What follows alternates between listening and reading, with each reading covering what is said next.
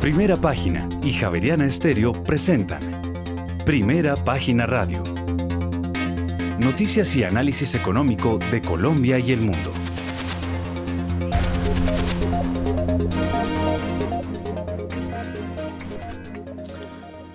Muy buenos días, son las 6 de la mañana y un minuto. Les damos la bienvenida a una nueva emisión de Primera Página Radio. Hoy finalizamos semana, es viernes 4 de noviembre del año 2022. Tendremos todas las noticias y el análisis económico de Bogotá, Colombia y el mundo hasta pasadas las 8 de la mañana. Bajo la dirección de Héctor Hernández y Héctor Mario Rodríguez, hoy presentamos la plenaria de la Cámara de Representantes aprobó la reforma tributaria del gobierno de Gustavo Petro que recaudará alrededor de 20 billones de pesos ahora. El proyecto pasa a conciliación. Dado el debilitamiento que sufrirá la economía el próximo año, el recaudo de la tributaria en principio se podrá usar en su totalidad para el gasto social. Así lo señaló el ministro de Hacienda José Antonio Ocampo. Y en un escenario de precios normales, la tasa efectiva de tributación para las petroleras sube a 38,4% porcentaje, solo un poco mayor al 37,9% de 2018. Y por otra parte, para octubre de este año, la media de los pronósticos de los analistas del mercado financiero sitúa la inflación mensual de alimentos en 0,99%. Así lo dio a conocer el más reciente sondeo de primera página. Y en otras noticias, la ministra de Minas y Energía dice que es falso que el gobierno vaya a acabar la exploración y explotación petrolera. Y por otra parte, Hidroituango ya no va a iniciar antes del 30 de noviembre, según EPM, y el alcalde de Medellín Daniel Quintero, llegó a un acuerdo con el gobierno nacional para iniciar después de la fecha pactada. Y en el tercer trimestre, Celsia reportó ganancias netas consolidadas por 68.264 millones de pesos, un 24% menos respecto al mismo periodo del año anterior.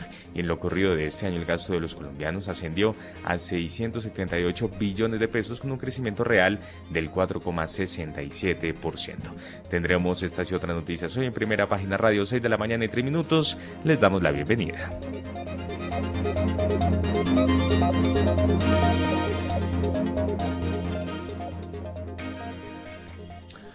Muy bien, en Colombia ya tenemos las 6 de la mañana y 3 minutos y entre tanto le damos una mirada al panorama internacional porque este viernes se publicarán los datos del informe de empleo en Estados Unidos correspondientes al mes de octubre. Se espera la creación de 200.000 nóminas no agrícolas menos que en septiembre y que la tasa de desempleo haya subido una décima hasta el 3,6%. Es factible que unas eh, peores cifras de lo esperado sean bien recibidas por los, inversores en línea con la premisa de que las malas noticias macro son buenas para la bolsas, premisa que cada vez convence menos. El informe de empleo podría mostrar moderación en octubre, aunque manteniéndose en niveles sólidos. De confirmarse esto, mostraría un mercado laboral resiliente que precisa de nuevas subidas de tipos de la Fed. Datos buenos son malos para el mercado y viceversa. Es difícil frenar la inflación en una economía con pleno empleo eh, y los salarios creciendo 5%. Si el empleo sale bueno, reforzará su tono duro. Si el empleo cumple y bate las expectativas, Wall Street tenderá a darse la vuelta y cerrar en negativo. Y eso sería bueno porque el Standard Poor's 500 se colocaría por debajo de 3.700, permitiendo volver a comprar algo con prudencia porque según los cálculos se estaría comprando por debajo del fair value. El sector de las criptomonedas eh, sigue intentando recuperar posiciones. El Bitcoin cotiza sobre los 20 mil dólares y el Ethereum ya roza los 1.500 dólares. Por su parte, el café en Estados Unidos cae y hoy se mueve sobre un dólar con 72 centavos la libra. Ya tenemos en Colombia a las 6 de la mañana y 5 minutos y hay que señalar por otra parte que el petróleo sube, ayudado por un dólar a la baja y nuevos rumores de que China planea reducir las eh, restricciones. Los, eh, las nacionales del grupo de los siete y Australia acordaron establecer un precio fijo cuando finalicen un tope de precio para el petróleo ruso a finales de este mes, un lugar que adoptará una tasa flotante. Mientras eh, los comerciantes esperan noticias sobre la posible aprobación de un límite de precios para las exportaciones rusas, un plan destinado para exprimir fondos a Moscú sin recortar el suministro a los consumidores. En este momento, el petróleo de referencia Brent llega a 97 dólares con 44 centavos el barril, sube 2,93% Héctor, mientras que el WTI se recupera 3,37% y se cotiza en 91 dólares con 44 centavos el barril. Muy buenos días a todos nuestros oyentes, muy buenos días a usted, Juan Sebastián, a todo el equipo de producción. Eh, bueno, hoy es 4 de noviembre. Estamos a un día de que el DANE revele el dato de inflación.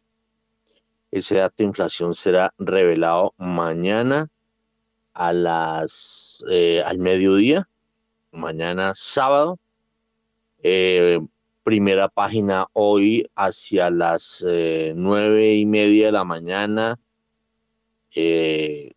Divulgará su pronóstico, su tradicional pronóstico de inflación de alimentos y hacia las 11 de la mañana estará em, divulgando su pronóstico de inflación total. Mm, les confieso que ha sido muy difícil esta tarea, no solamente para mí, sino para todos. Eh, parecemos, eh, mejor dicho, mm, no le pagamos ni al palo a veces.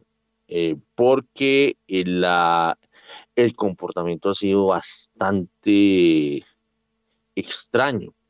Por ejemplo, un ejemplo para que la gente pueda entender más o menos cuáles son las dificultades. Eh, la estacionalidad se ha perdido casi por completo. Ahí había productos o había eh, renglones que usted sabía que tenían un comportamiento inflacionario durante los tres o cuatro primeros meses del año y luego empezaba a disminuir eh, rápidamente. Un ejemplo, el almuerzo fuera del hogar. El almuerzo fuera del hogar siempre crecía alrededor del entre el 2 y el dos y medio en el primer mes y luego en el segundo mes, en enero, luego en el segundo mes crecía eh, uno y medio, luego ya en el tercer mes ya estaba alrededor de uno, y en el cuarto mes ya se colocaba por allá en punto 60, y de ahí en adelante el comportamiento casi era uniforme, o sea, a partir de mayo era casi uniforme el incremento del almuerzo fuera del hogar, que era más o menos entre punto 10 y punto 20. Entonces, mm, y eso era un comportamiento casi, casi siempre igual. Entonces, primero se volvió añicos todo eso por la pandemia y luego viene la situación post pandemia, que una pandemia que todavía no se ha logrado dominar eh, por completo. Entonces, em, y así sucesivamente con otro tipo de productos. Entonces, hoy en día, ¿qué sucede? Por ejemplo, este año ha sido incrementos permanentes, incrementos sobre incrementos que nadie esperaba. Todavía el almuerzo fuera del hogar está creciendo por encima de uno, cerca de dos. Entonces, eso es, mejor dicho, nadie, estamos en, en septiembre, luego octubre, ya estamos en octubre, y, y, sigue dando de qué hablar el almuerzo fuera del hogar, cosa que eso no ocurría nunca. Y así sucesivamente. Entonces, eh, los históricos nos sirven, la estacionalidad nos sirve, toca mucha observación, toca estar eh, eh, haciendo consultas y con todo eso es difícil. Bueno, son las 6 de la mañana y 10 minutos con nosotros. Aquí ya veo conectado a, a Juan Camilo Rojas de Credicor Capital. Mm, para que nos ayude a mirar cómo es que está la cosa. Eh, óigame, Juan Sebastián, ¿a cómo es que está el precio del Brent? 97 dólares con 46 centavos el barril, sube 2,95%. El WTI también se recupera 13,40%, llega a 91 dólares con 17 centavos. Va a ver, eh, Juan Camilo Rojas, aquí vemos que está como volviendo a tomar impulso el, eh, el precio del petróleo y pues bueno, se siguen asentando eh, las estructuras del mundo a raíz de los pronunciamientos o del pronunciamiento que hizo la Reserva Federal. Eh, ya hay apuestas sobre, por ejemplo, se espera la creación de 200 mil nóminas no agrícolas menos que en septiembre y que la tasa de desempleo haya subido una décima hasta el 3,6%. Esto estamos hablando de los Estados Unidos. Nos vamos con Juan Camilo Rojas. muy buenos días, Juan Camilo. Buenos días, Héctor. Buenos días a todos. Eh, bueno, voy a chiviar a Juan Sebastián. Ya el Brent 99 con, con 12. Eh, ya estamos cerquita nuevamente de los 100. Y eso, digamos que corresponde, hoy hay nuevamente una euforia eh, con el tema de China eh, y con la posibilidad de que efectivamente la política cero COVID sea eh, reformulada. Si se quiere que se cree este consejo de, reapertura de la economía, donde las, las, reglas, digamos, de cierre van a ser mucho más laxas y eso haría que, que, como lo dice el titular en, en Bloomberg, lo peor ya hubiera pasado. Entonces, efectivamente eso es lo que hoy aparentemente tiene influencia sobre, sobre el precio del petróleo puntualmente en la jornada eh, y que en general lo ha mantenido alto esta semana. Recordemos que la, la, noticia de China eh, o de, este cambio que propone China o que propondría, porque es rumor, eh, viene desde el martes. Entonces, pues eso ha mantenido los precios del petróleo casi que por sobre los 94 dólares, entre 94 y 96 se había movido eh, incluso llegando a 98, pero hoy estamos ya bordeando nuevamente los 100 dólares eh, por barril. Vamos a ver cómo, cómo evoluciona. Y con respecto a lo que mencionaba Héctor de, de la Reserva Federal, importante por supuesto, pero también lo que los, los cambios estructurales que está generando el Banco de Inglaterra, donde ya casi que advirtió a, a las, al mercado de que tiene que reformular sus expectativas con respecto a lo que es tasa de interés. Es la tasa de interés más alta del Banco de Inglaterra desde el año 89. Entonces, pues obviamente estamos en, en niveles históricos. Óigame, Juan Camilo, ¿usted alcanzó a oír mi comentario con relación a la inflación, con, el, eh, con relación al comportamiento de la inflación en Colombia? Sí, señor, por supuesto. Bueno, ¿Usted qué piensa? Pues ahí, Héctor, en realidad, como usted dice, eh, es, este es, o, hemos venido con años como sui generis un poco en, términos inflacionarios desde la pandemia, eh, donde las estacionalidades realmente ya no dicen nada. Eh, de ahí uno no se puede agarrar, digamos, como un ancla, a menos de que sean cosas muy, muy locales, por ejemplo, pues educación que uno sabe que pues, sí tiene sus, su estacionalidad demasiado clara. Oiga, pero eh, sabe que hasta ni siquiera la educación, yo no sé si usted se dio cuenta una vez que la inflación de, de, educación salió negativa en una época en que tenía que salir positiva y luego salió positiva en una época en que tenía que ser negativa. Es que de verdad ha habido unas cosas que uno queda loco. Sí, sí, al final digamos que, que sí se hace más complicado. Eh, hemos tenido como muchas cosas al tiempo, al final, que, que, hacen que esa estacionalidad pues no sirva. Obviamente también el tema de la guerra Rusia-Ucrania que, que ahí usted estaba mencionando, eh, lo de las comidas fuera del hogar que, que tenían una, una, estacionalidad muy marcada y después digamos que se iba desvaneciendo en, el, en, en, lo corrido del año hasta que casi que quedaba con una variación muy estable y baja. Eh, obviamente al tener eh, influencia sobre el precio de los alimentos, eh, que viene, bueno, el tema Rusia-Ucrania, por el lado de los commodities agrícolas, los fertilizantes, digamos, todo eso que al final hace que los, que los precios pues se incrementen. El dólar, que lo tenemos pues como lejos de ser una constante, sino que es una variable permanente, eso, eso lleva a reajustar pues bastante los precios en muy corto tiempo. Entonces, a pesar de que las empresas pues sí, hay que reconocer que han hecho un esfuerzo en disminuir sus márgenes, pues obviamente ya llegan a un punto en el que, en el que todo empiezan a transferirlo y empiezan a transferirlo eh, casi que, entre comillas, en el minuto a minuto. Y eso es lo que hace que, que, efectivamente esto no, no, digamos, los años normales de inflación o la historia de la inflación con respecto a estacionalidades, pues por ahora no esté sirviendo mucho como referencia para, para el cálculo de la inflación. Eh, entonces, pues, mejor dicho, puede ser cualquier cosa en realidad. Y, y, y, hay justificación, digamos, no, no es cualquier cosa sin, sin, tiene algún argumento detrás, sino que pues hay justificación. Los precios de la gasolina, bueno, eso también tiene unos efectos secundarios en transporte. Eh, y a su vez algo en alimentos, en este caso pues no es el diésel eh, el, que está, el que está presionando, pero pues la gasolina de todos modos tiene algunos efectos secundarios en términos de, de alimentos. Entonces todo eso revuelve todo, porque al final todo se vuelve a conectar y son efectos de segunda vuelta que antes no teníamos tan claros. Bueno, son las 6 de la mañana y 16 minutos. Tenemos noticia de la eurozona. Sí, señor, justamente porque en septiembre el índice de precios de producción de la zona euro se ubicó en 41,9% anual y 1,6% mensual. Cabe recordar que la variación anual de este indicador en agosto fue de 43,4% y el mercado tiene una expectativa para septiembre de este año de 42%. Además, en cuanto a la variación mensual, los analistas del mercado esperaban un dato oficial de 1,7% y hay que recordar que en agosto había sido del 5%.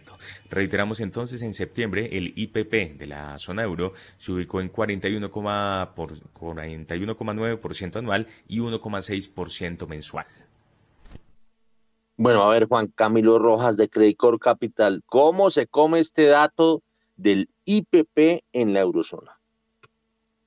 Ahí, ahí precisamente lo que estábamos hablando ahorita del tema de los márgenes. Si uno quisiera hacer una cuenta rápida, el IPC en la eurozona está alrededor del 10% y el IPP alrededor del 40% lo que quiere decir que hay eh, un exceso, digamos, inflacionario en los costos que todavía no se traduce a los precios finales de los, de los bienes y que pronto no se va a traducir totalmente. Digamos, ahí, hay, un, hay un efecto entre que se subsidia el, digamos, el, precio a, los, a las personas, en que las empresas pues asumen eh, eso con márgenes que al final puede ser que no se vea en la realidad de los, de los, de los precios finales. Pero fíjese la diferencia. En Colombia mm, estuvimos en algún momento, ah, pues mejor dicho, hemos estado parecidos.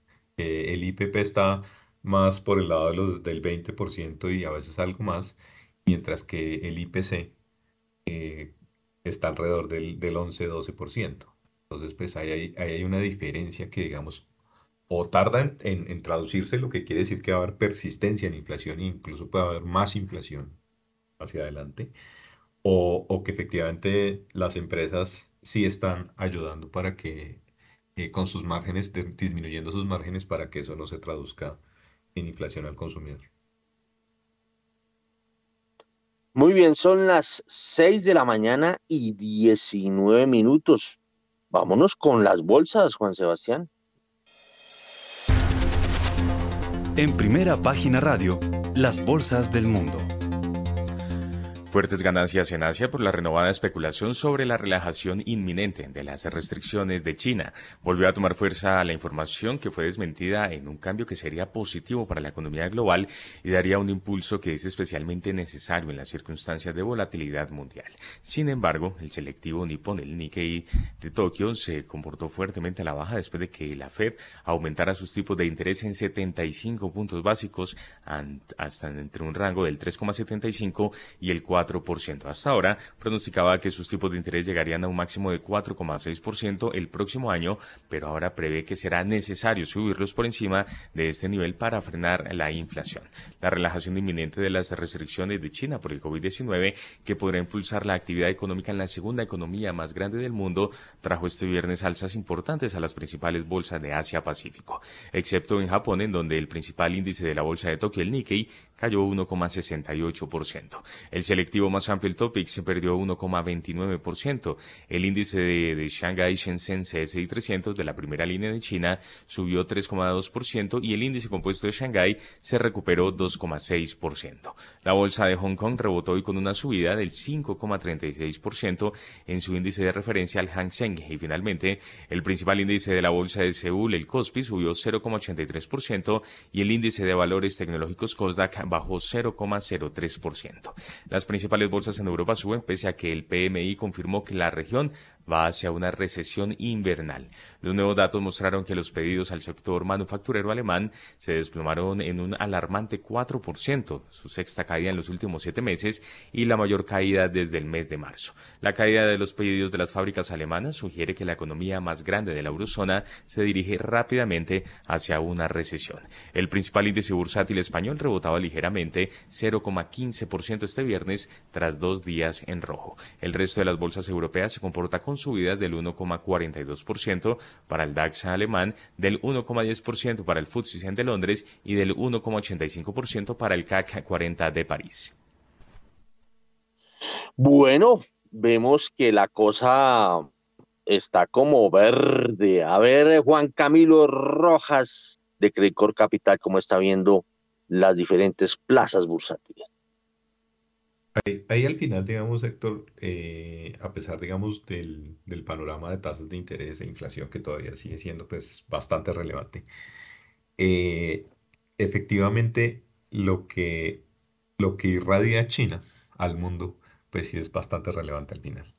Eh, hay, que recordar que entre Europa y, China hay una relación comercial bien, bien relevante. Si China despierta, pues efectivamente pudiera ser un factor eh, que ayudara a atenuar eh, todo lo que están viviendo ahora los países europeos en términos de, disminución de la producción, disminución del consumo, dado que pues, eh, China les demanda mucha maquinaria, vestuario, automóviles, entonces pues eso efectivamente al final sería un atenuante. No, no ayudaría tanto como para salvarlos de una recesión, pero sí seguramente para atenuar ese golpe que, que pudieran tener. Obviamente, bueno, vamos a ver si, si, si el anuncio pues finalmente se da. Por ahora el mercado ha especulado mucho. En, en el inicio de la semana las autoridades chinas eh, dijeron que no, pues que no, no, no había fundamento todavía para eso. Eh, pero bueno, ya el rumor de mercado creo que se está volviendo efectivamente una, una realidad. Eh, y hoy también tenemos los futuros en Estados Unidos al alza, 0.8%. nos estaba viendo ahora hace un rato. Eh, después también de jornadas fuertes de caída eh, durante o, posterior, digamos, a la reunión de la, de la FED. Entonces, pues ahí como que hoy el mundo está en otro modo, a pesar de que los datos económicos pues no acompañan. Vamos a ver qué pasa ahora con el informe de empleo en, en Estados Unidos, pero pues por ahora digamos que las expectativas siguen cambiando y siguen haciendo prever de que cada vez es más probable que tengamos recesión en economías importantes. Bueno, son las 6 de la mañana y 24 minutos. Nos, nos vamos con las bolsas latinoamericanas.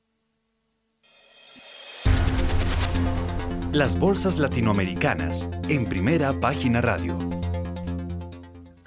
A las 6 de la mañana y 24 minutos, porque los principales índices accionarios de Wall Street registraron su cuarta jornada consecutiva a la baja, comenzando con el tecnológico Nasdaq 100, 1,73%, seguido del Standard Poor's con una caída del 1,06% y el industrial Dow Jones que se dio 0,46%. En la región, el índice Standard Poor's Merval de la Bolsa de Buenos Aires cerró con una subida del 0,76%. El índice Jovespa de la Bolsa de Valores de Sao Paulo bajó 0,03%. El índice de, precios y cotizaciones de la Bolsa Mexicana de Valores eh, perdió 1,28%, mientras que en Colombia el índice MSCI Colcap de la BBC cayó 2,38%. El índice IPSA de la Bolsa de Santiago de Chile se devolvió 0,28% y el índice general de la Bolsa de Valores de Lima ganó 0,66%.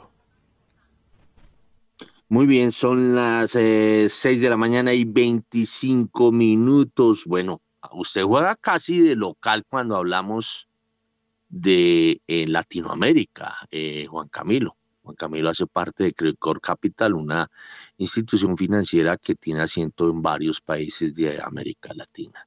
A ver, ¿cómo está viendo el panorama del vecindario, Juan Camilo? Bueno, pues en el corto plazo, que pues, los datos que nos acaba de entregar Juan Sebastián, bastante influenciados en general por, lo que pasó en, el, en el mundo y, decisiones de la Reserva Federal. Hay, obviamente, en la medida en que tengamos repunte en los precios de los commodities en general, eh, para Latinoamérica siempre será conveniente. Y China nuevamente vuelve a jugar un papel muy relevante acá. Cuando a China le va bien, a Latinoamérica en general los mercados les va bien. Entonces, es, muy común de que cuando efectivamente la economía de China tiene algún eh, panorama positivo, se apueste más por la bolsa de Latinoamérica que, directamente por la bolsa de China, porque al final digamos que nosotros nos beneficiamos de esas compras también de, materias primas que en general gobiernan eh, las posiciones que hay en nuestras, en nuestras bolsas eh, locales. Entonces, hacia adelante, pues si esto de China se materializa y digamos empieza a ser efectivamente una política donde haya menos restricción y la economía pueda funcionar de manera más normal, sin esos sobresaltos de cierres eh, inesperados, eh, pues eso efectivamente también nos puede jugar a favor a varios de los países de América Latina. Entonces, digamos que estamos a la expectativa de esto, pero podría ser uno de los salvavidas que tengamos hacia adelante en términos de activos. Bueno, son las 6 eh, de la mañana y 27 minutos. A ver, Juan Sebastián, si lo, si lo corcho, cómo le acabó de ir a los Astros de Houston y a los Phillies de Filadelfia en la Serie Mundial de Béisbol. Le mando a primera base. Sí, señor. Óigame, es que esta serie se puso muy buena porque por primera vez en esta serie los Astros de Houston eh, están ganando. Recordemos que los Phillies empezaron ganando 1-0, empataron los Astros, volvieron a ponerse a la cabeza los Phillies 2-1, empataron los Astros y anoche eh, ganaron 3-2 los Astros de Houston en Filadelfia, se pusieron 3-2 a la cabeza, eh, muy apretado estuvo el partido anoche, ganaron los Astros de visitantes y mañana será el eh, sexto juego. En el caso que ganen los Astros de Houston, esto se va a llevar a cabo en Houston, serían campeones en los Astros de Houston. Si llegan a empatar los Phillies de Filadelfia en el partido de mañana, será necesario el séptimo juego que se jugaría el próximo domingo también en, en Houston, mejor si se llegase a dar. Entonces, muy pendientes mañana del sexto juego de la Serie Mundial, se va a llevar a cabo en Houston. Si ganan los Astros, serán campeones. Bueno, eso de la localía, mm, eso depende de quién vaya ganando. Creo que si hubiese ganado los Phillies, cerraban en Filadelfia. Eh, pero eh, yo estoy mirando aquí eh, entrada por entrada y la cosa estuvo candela, porque arranca la primera entrada cada uno con una carrera. En la cuarta entrada, Houston se, se pone al frente 2-1 con, con, un con una carrera más. Y en el octavo inning, en la parte alta, eh, logra Houston ponerse 3-1, pero en la parte baja los Phillies ponen la cuenta 3-2.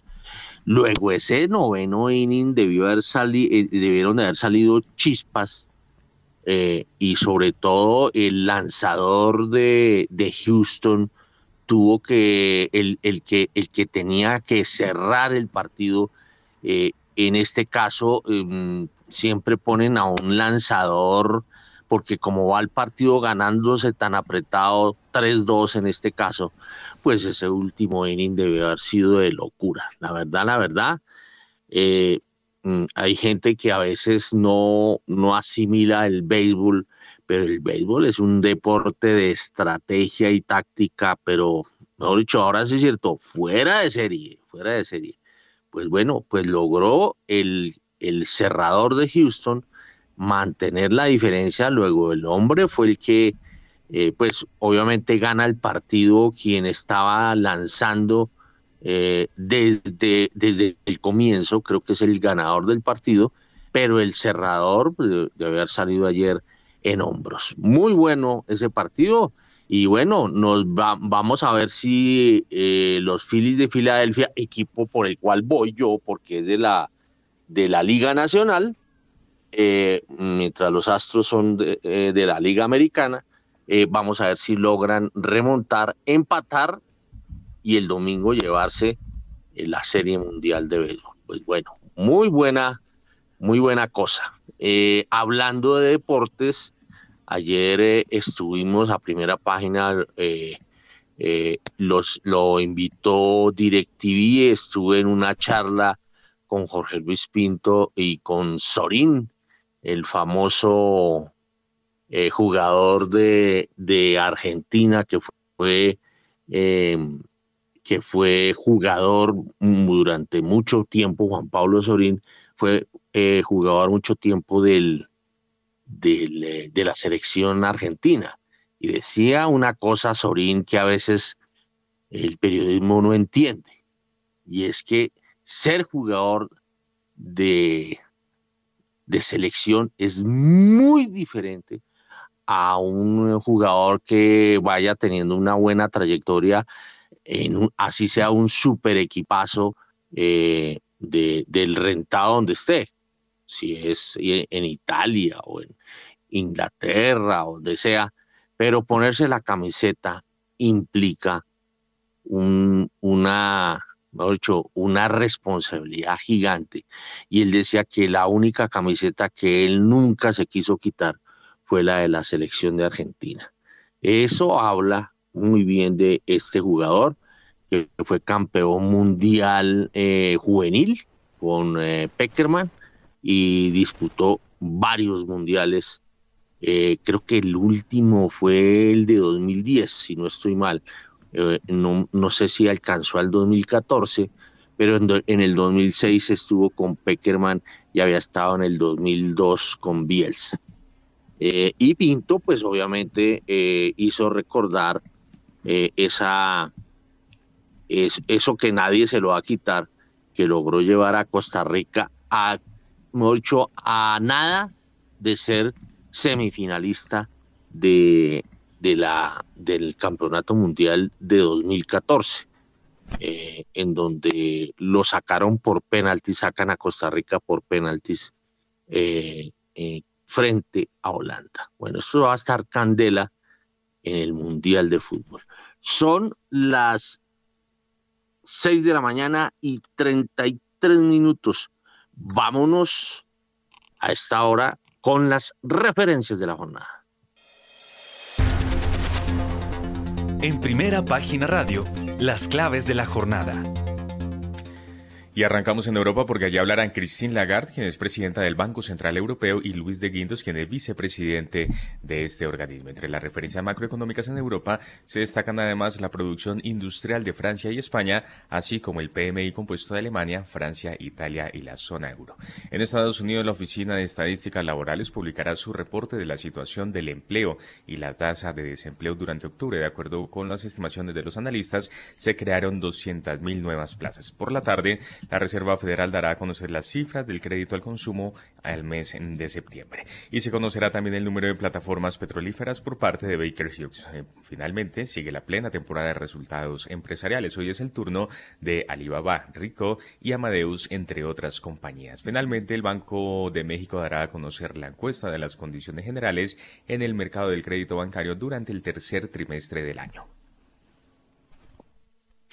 Muy bien, son las 6 de la mañana y 34 minutos. que lo va a poner a usted hoy con los pelos de punta, eh, Juan Camilo Rojas?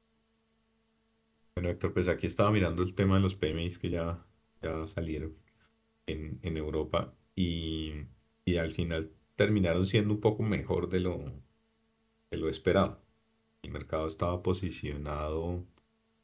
Eh, ah, perdón, estoy leyendo mal salieron, eh, el, mercado estaba posicionado en unos niveles de 47.1, el que agrupa industria y servicios, eh, y terminó en 47.3, marginalmente mejor. Estaba leyendo aquí el dato anterior, y frente al anterior sí hubo una disminución importante, pasando de 48 o de niveles por sobre 48 a este nivel que le comento de 47, lo que pues al final, digamos, eh, ratifica la visión de que efectivamente las expectativas que empiezan a tener eh, los, los, empresarios en, en, los diferentes sectores pues marcan una contracción hacia adelante de, de, lo que pudiera ser la actividad económica. Entonces, pues ya se empieza a poner mucho en expectativa.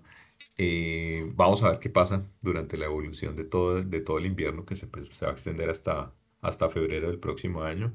Pero pues casi que inminente la, recesión en, Europa. Y, bueno, siempre los datos de empleo serán noticia y, vamos a ver si salen o por encima de 200 mil o por debajo de 200 mil. 200 mil pareciera un nivel en el que si está por encima la economía va mejor de lo esperado, si está por debajo eh, efectivamente empieza a mostrar algo de, señales de desaceleración. Listo, no necesariamente recesión, pero sí algo de señales de desaceleración. Bueno, son las 6 de la mañana y 36 minutos. A ver cómo está marchando el precio del petróleo, Juan Sebastián. 97 dólares con 74 centavos el barril de Brent, mientras que el WTI también sube 91 dólares con 31 centavos el barril. Óigame, Juan Camilo, ¿cuál es el dato que usted maneja? Porque me sorprendió hoy que nos decía que estaba cerca a 100. 99.57 lo tengo yo. Bueno, ¿eso, eso qué fuente es? Eh, no, aquí tengo aquí a los de a los de la OPP al teléfono. Y WTI 9134. Ya le 9134, muy bien. Bueno, nos vamos para Brasil para que desde Brasil nos diga Guillermo Valencia, quien se acaba de conectar, cómo está viendo el comportamiento del precio del petróleo y parece, parece como si el mundo quisiese sacudirse eh, y más con noticias como positivas que vienen de China. Guillermo Valencia, muy buenos días desde Brasil. Héctor, un saludo muy especial, un saludo para los colegas, para la mesa de trabajo y por supuesto para la gran audiencia de primera página. Un Xi Jinping que consolidó el poder de una manera radical unas imágenes hace pocas semanas de cómo sacaba de la reunión del Partido Comunista Hu Jintao un desafío gigante de mostrar que Xi puede hacer a China grande. Una probabilidad de estímulo, una probabilidad de proyectos grandes de infraestructura y, y, un, y un ímpetu por hacer que China sea una potencia tecnológica. Entonces yo creo que de China van a venir muchas noticias China es la mitad del tablero económico en términos de GDP y, yo creo que esas son noticias que van a ser muy buenas para los commodities en general, no solo para el petróleo, sino para los commodities y para las, materias primas industriales. Entonces, digamos que desde ese punto de vista, eh, luz interesante. Un mercado supremamente paniqueado. son caídas en todos los transversales a todos los activos, en los tesoros, en las acciones, cripto, en, dudas en el mismo real estate. Todo está cayendo, lo único que no cae es el dólar. Pero en ese tipo de pánicos es cuando se empieza a decantar qué señal y qué ruido. Goldman Sachs muestra una gráfica del sentimiento de la mayoría de CEOs en el mundo y muestra que cuando ese sentimiento está en mínimos, usualmente vienen unos rallies grandes en el mercado. Obviamente, siempre se dice esta vez es diferente, la inflación nunca va a bajar, etcétera, etcétera, pero desde nuestra óptica, si el 2022 el protagonista fue la inflación, el 2023 el protagonista va a ser la desinflación o tal vez deflación, eh, porque mientras la Fed mantiene las tasas altas, el índice de precios al productor está cayendo, algunos commodities han caído lo suficiente y tasas altas empiezan a crear problemas en muchas compañías que están altamente endeudadas y en muchos países que están emergentes, que están altamente endeudados y eso va a tener un impacto sobre la demanda. Ese es el mundo en que estamos, un mundo donde hay ganadores y perdedores. Y en estos niveles, acciones en Estados Unidos y en el mundo desarrollado luce tremendamente atractivo. Muy bien, son las 6 de la mañana y 40 minutos.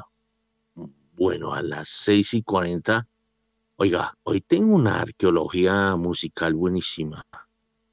Buenísima, buenísima. Venga a ver si tenemos acá mi, mi brújula.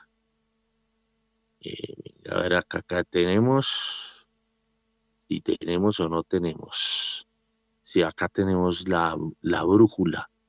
La brújula de la arqueología musical que yo quiero arrancar desde ya porque está como larguita. Son las 6 de la mañana y 41 minutos. Nos vamos a ir con arqueología porque hoy es viernes. Y bueno, arranquemos pues.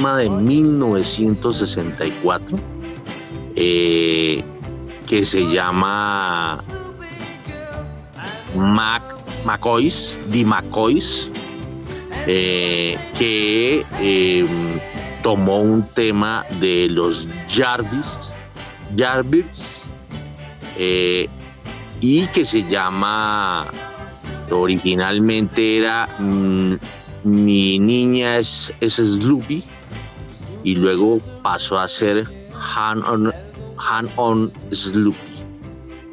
Eh, y, bueno, ustedes dirán, ¿y esto qué? ¿Cómo es? Pues hoy nos vamos a dedicar a canciones con nombre de mujer, pero animadas, canciones animadas. No muy, no muy de, de planchar, más animadas que planchar. Y nos vamos con, yo no sé si ese era el, sentido de, del,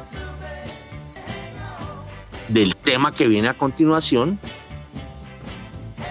Vámonos con el tema.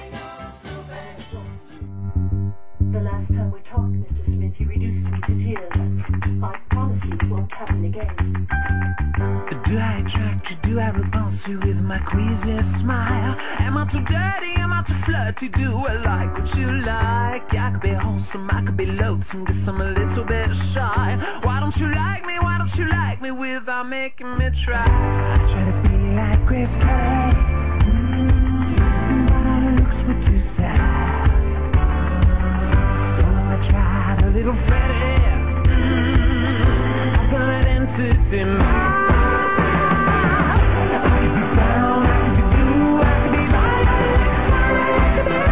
pasamos de 1964, 1965 a 2007. Esto es un tema de Mika y el nombre del tema es Grace Kelly, que fue una famosísima actriz eh, de Hollywood y que terminó siendo, eh, además que fue premiada por los Oscars y que terminó siendo princesa de Mónaco. Eh, pero aunque el tema hace referencia mucho, o, mejor el tema no hace mucha referencia de Grace Kelly, eh, mm, eh, así, le puso Mika a este tema. Eh, mucha gente mm, considera que la voz de, de Mika es, es mm, muy parecida a la de Freddie Mercury pero bueno, sigamos avanzando porque estamos dedicados la, al nombre de mujeres. Vámonos con otro temazo de Beach Boys.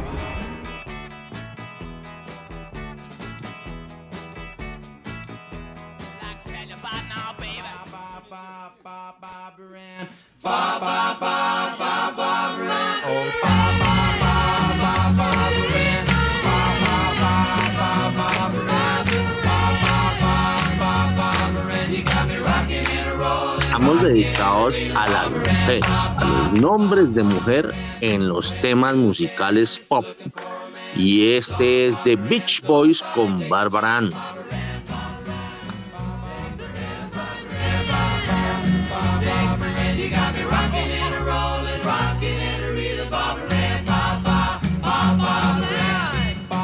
Originalmente fue de 1961 Y el orden es el orden que me gusta.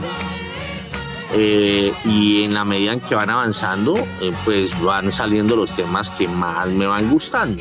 Y, y repetimos, el nombre de las canciones son nombres de mujer sabrositos.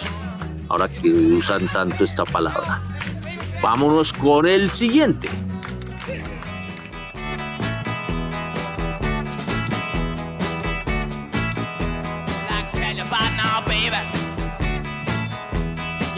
Comes around.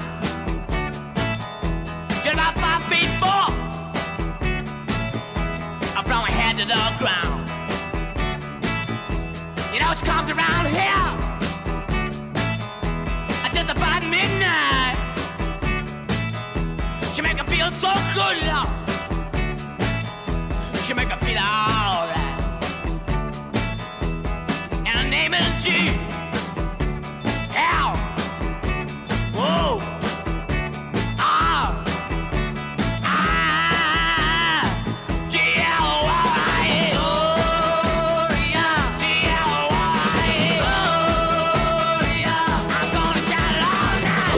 Gloria de Van Morrison, 1964. Y de Gloria vamos a Gloria.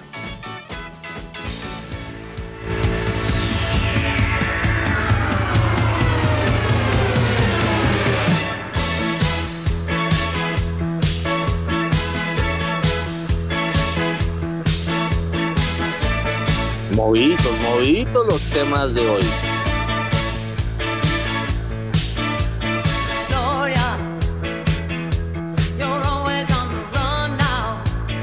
Con nombres de mujer. Este es otro Gloria, pero el compositor fue o es el italiano Humberto Tosi. Y esta canción es cantada o interpretada por Laura Branigan tiene, tuvo muchos éxitos. Este, este éxito es de 1982, pero se nos fue muy rápido, por allá como en el 2004. Y pasamos de Gloria a Rosana.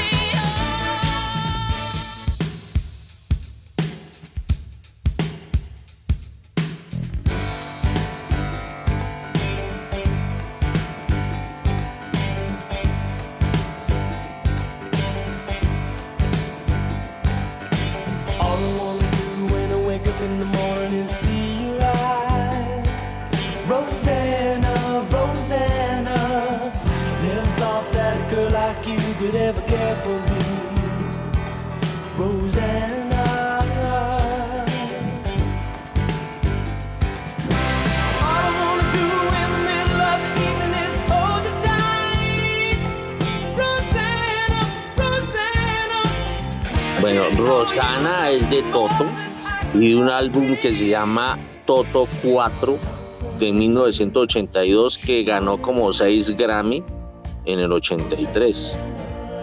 Eh, bueno, este Rosana fue platino, bueno, en fin.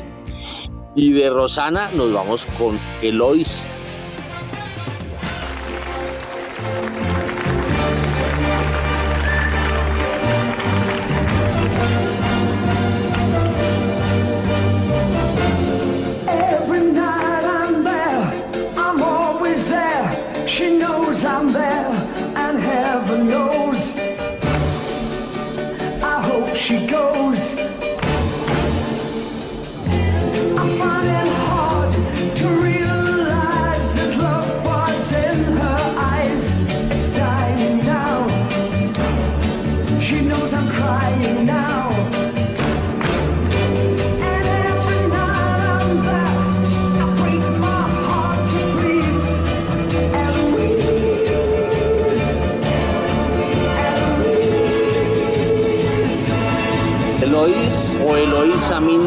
1968, Berry Ryan eh, es el que la interpreta y pasamos a Despierta Pequeña Susi.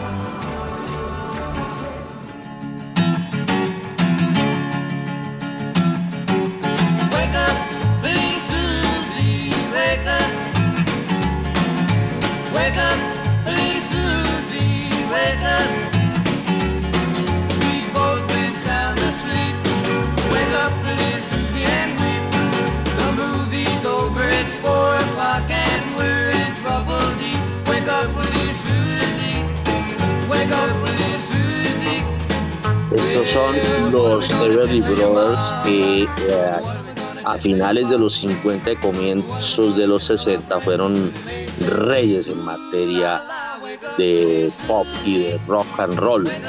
Eh, eh, llegó a ser número uno este tema de los Everly Brothers. Y de Lloyd, perdón, de la pequeña Susie nos vamos a Eleonor.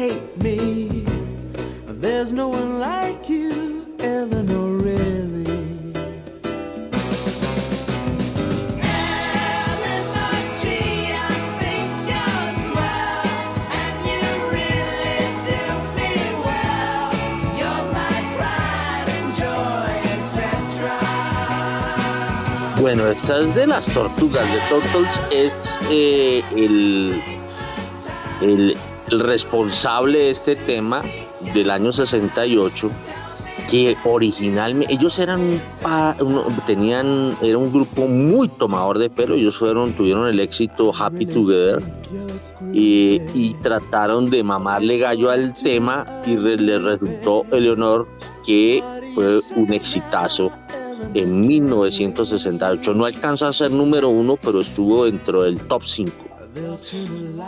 Y de Eleanor nos vamos a la Flaca Sally.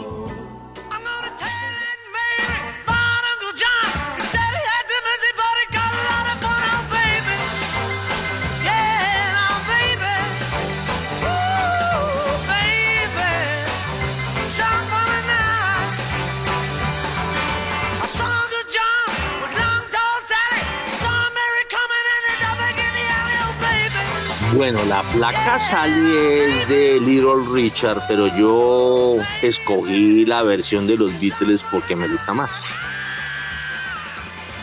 Y esta canción es eh, interpretada por Paul McCartney, o hecho la voz. Y nos vamos de la flaca Sally a Dalila.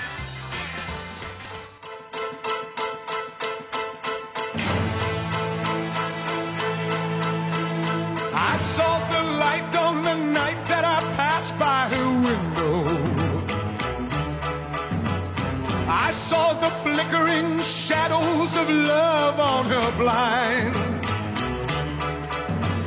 She was my woman.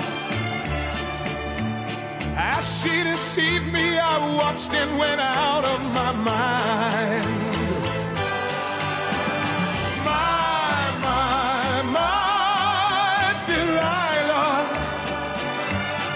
De Dalila de Tom Jones es de Tom Jones, el, uno de los más grandes cantantes eh, del Reino Unido. 1968 es este tema y, no, y seguimos con el Reino Unido porque va a un tema que a mí me encanta, de Hollies.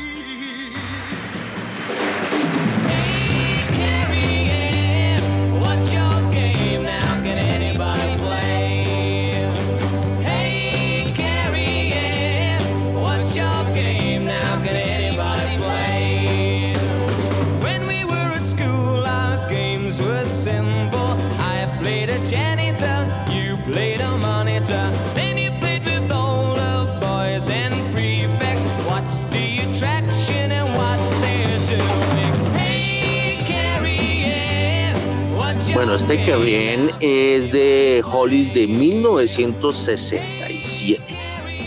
Llegó a ser número 3 en el Reino Unido. Y de este tema pasamos a uno que me recuerda muchísimo a mi hijo porque a mi hijo le fascina. Avanzamos.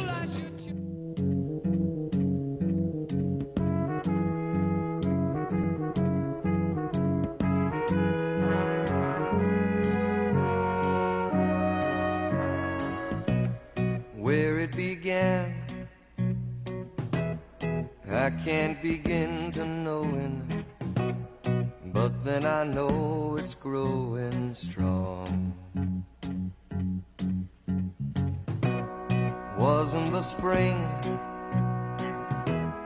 and spring became the summer.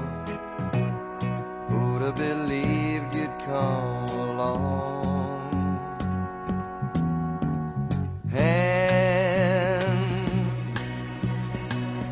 Touching hands, reaching out, touching me, touching you.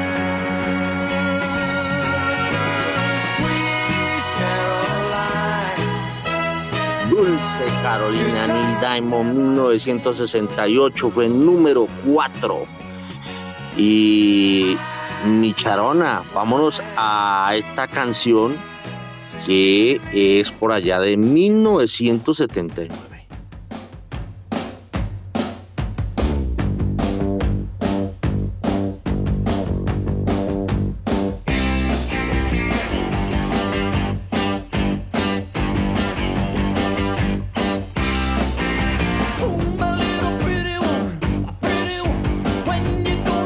Y con este empezamos los, los, los temas más moviditos. Este es el grupo de INAC. Logró el número uno en agosto del 79.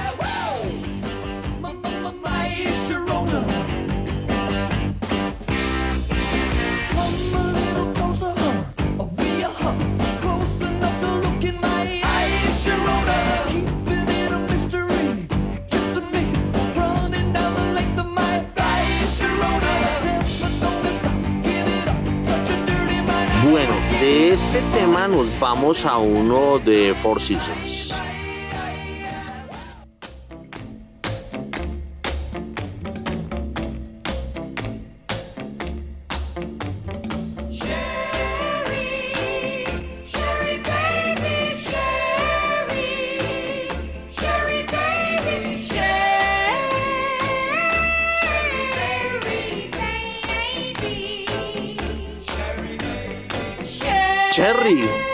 Cherry de Four Seasons, esto es eh, por allá eh, de 1961, es una composición de Bob Gaudio eh, y es un tema de, de Four Seasons, muy famosa esta banda de los Estados Unidos y este tema ha sido utilizado miles de veces en miles de películas.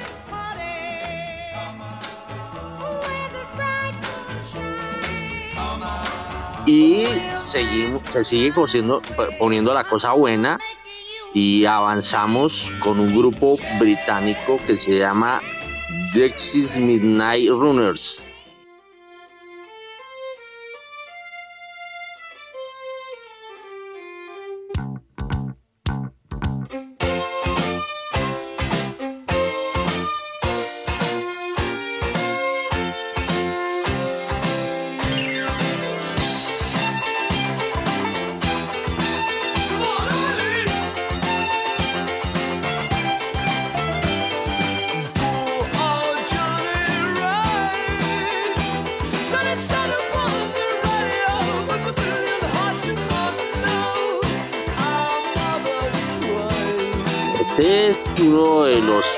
Preferidos por mi Come on Eileen, esto es 1982, un temazo, fue número uno. Eh, eh, estuve, eh, mi pensamiento me hizo dudar con el que ahorita vamos a, poner, pero era para definir cuál era en mi concepto el número uno. Oigamos otro poquito de este Common Eileen.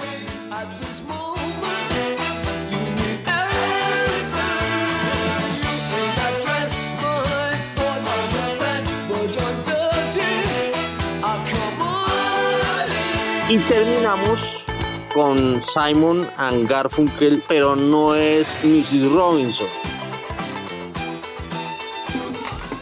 Vamos con Simon and Garfunkel.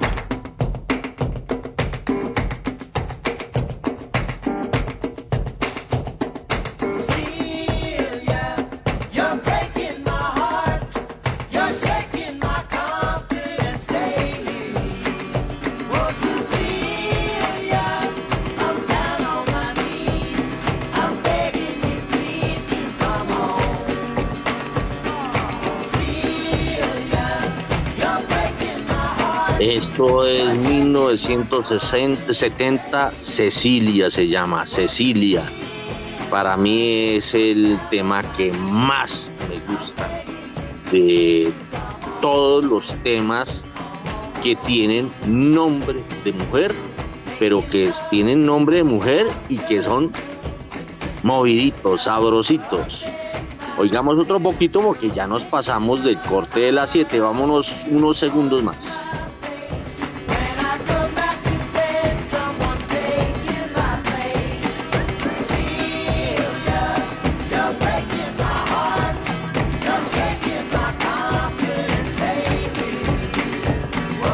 7 de la mañana y dos minutos nos vamos con el corte, con el corte de comerciales.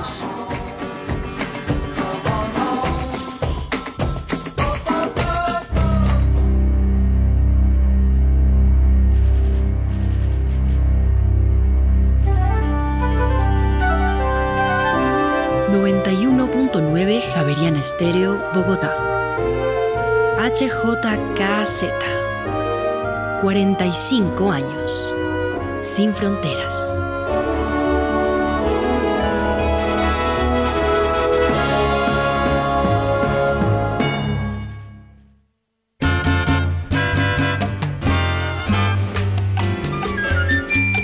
Caribe y Sol. Viernes y sábados desde las 8 de la noche hasta que salga el sol.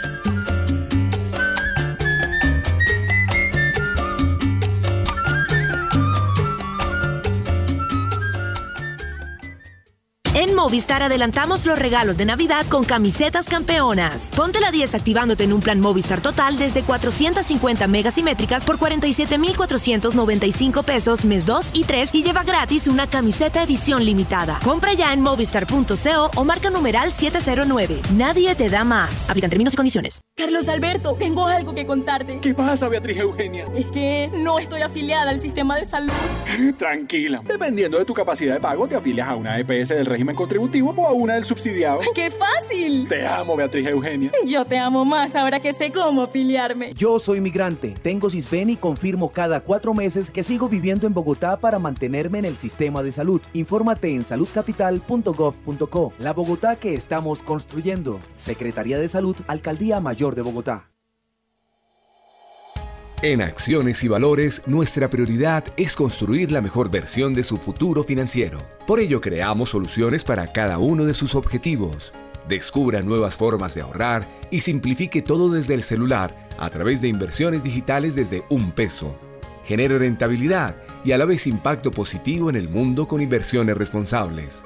Construya su plan de inversión personalizado con asesoría exclusiva y especializada Optimice el manejo de recursos de su empresa por medio de soluciones de tesorería. Realice envíos y pagos internacionales seguros de la mano de nuestro aliado Western Union. Es momento de crear metas juntos. Conozca la mejor forma de hacerlo. Contáctenos en www.axivalores.com o al WhatsApp 323-236-5222, vigilado y regulado por la Superintendencia Financiera de Colombia.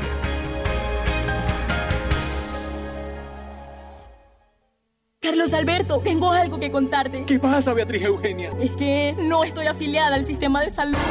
Tranquila. Dependiendo de tu capacidad de pago, te afilias a una EPS del régimen contributivo o a una del subsidiado. ¡Qué fácil! Te amo, Beatriz Eugenia. Yo te amo más ahora que sé cómo afiliarme. Yo soy migrante, tengo CISBEN y confirmo cada cuatro meses que sigo viviendo en Bogotá para mantenerme en el sistema de salud. Infórmate en saludcapital.gov.co. La Bogotá que estamos construyendo. Secretaría de Salud, Alcaldía Mayor de Bogotá.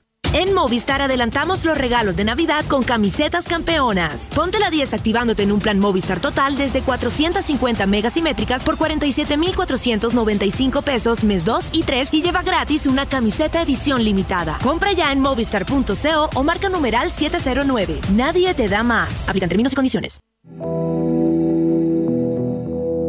En los rincones más remotos del territorio nacional, hay personas cuya vida ha seguido adelante pese a que el conflicto armado las afectó en el pasado. 50 vidas, una serie radial de la Coalición Internacional de Sitios de Conciencia y Javeriana Estéreo. de lunes a viernes a las 12 del mediodía y al finalizar Bitácora, disponible en javerianaestereo.com.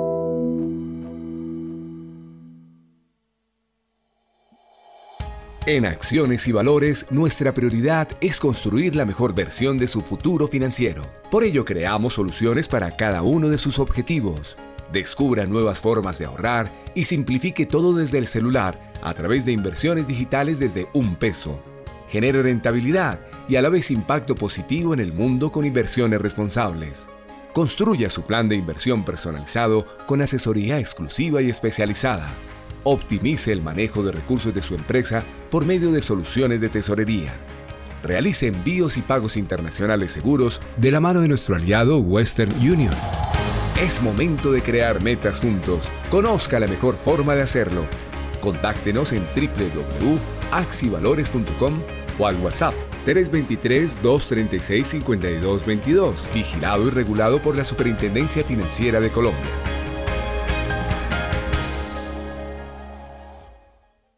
Javeriana Estéreo, sin fronteras.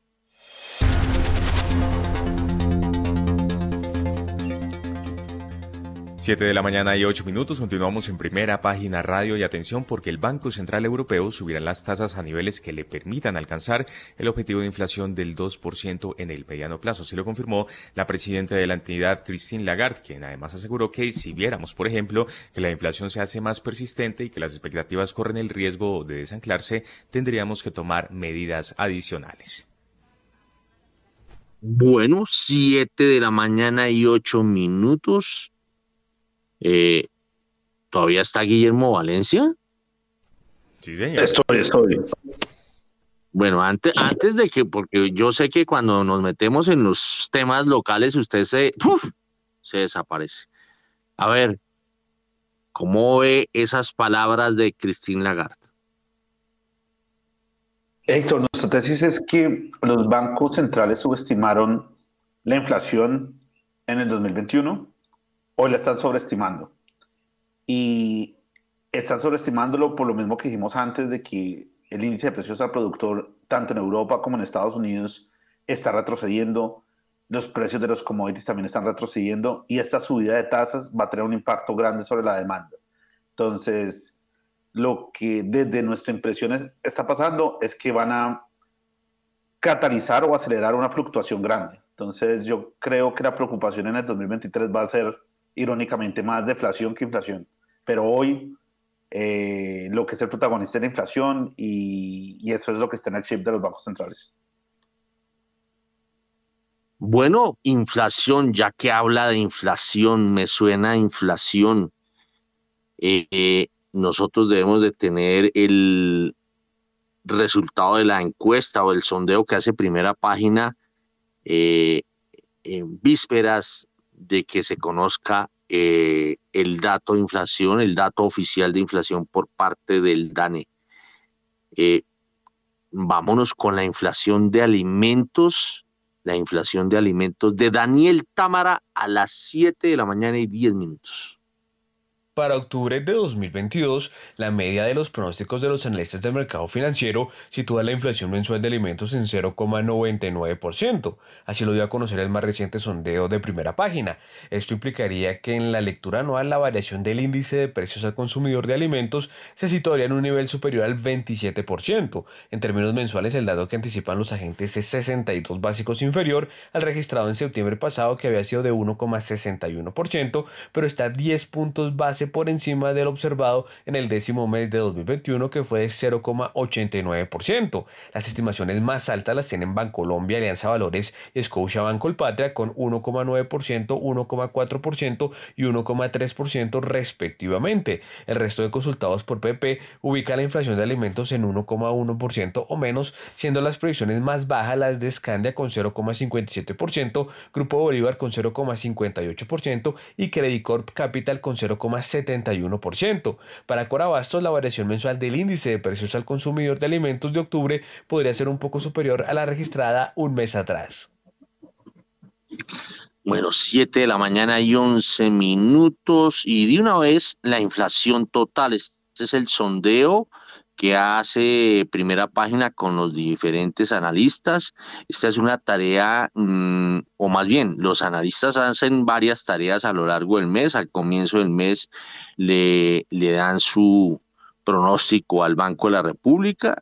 Luego, a mediados, tirando ya a finales de mes, le dan su pronóstico al Citibank y al final, eh, primera página hace un sondeo muy rápido para ver cómo anda la cosa. Nos vamos con la inflación total con Daniel Tamara.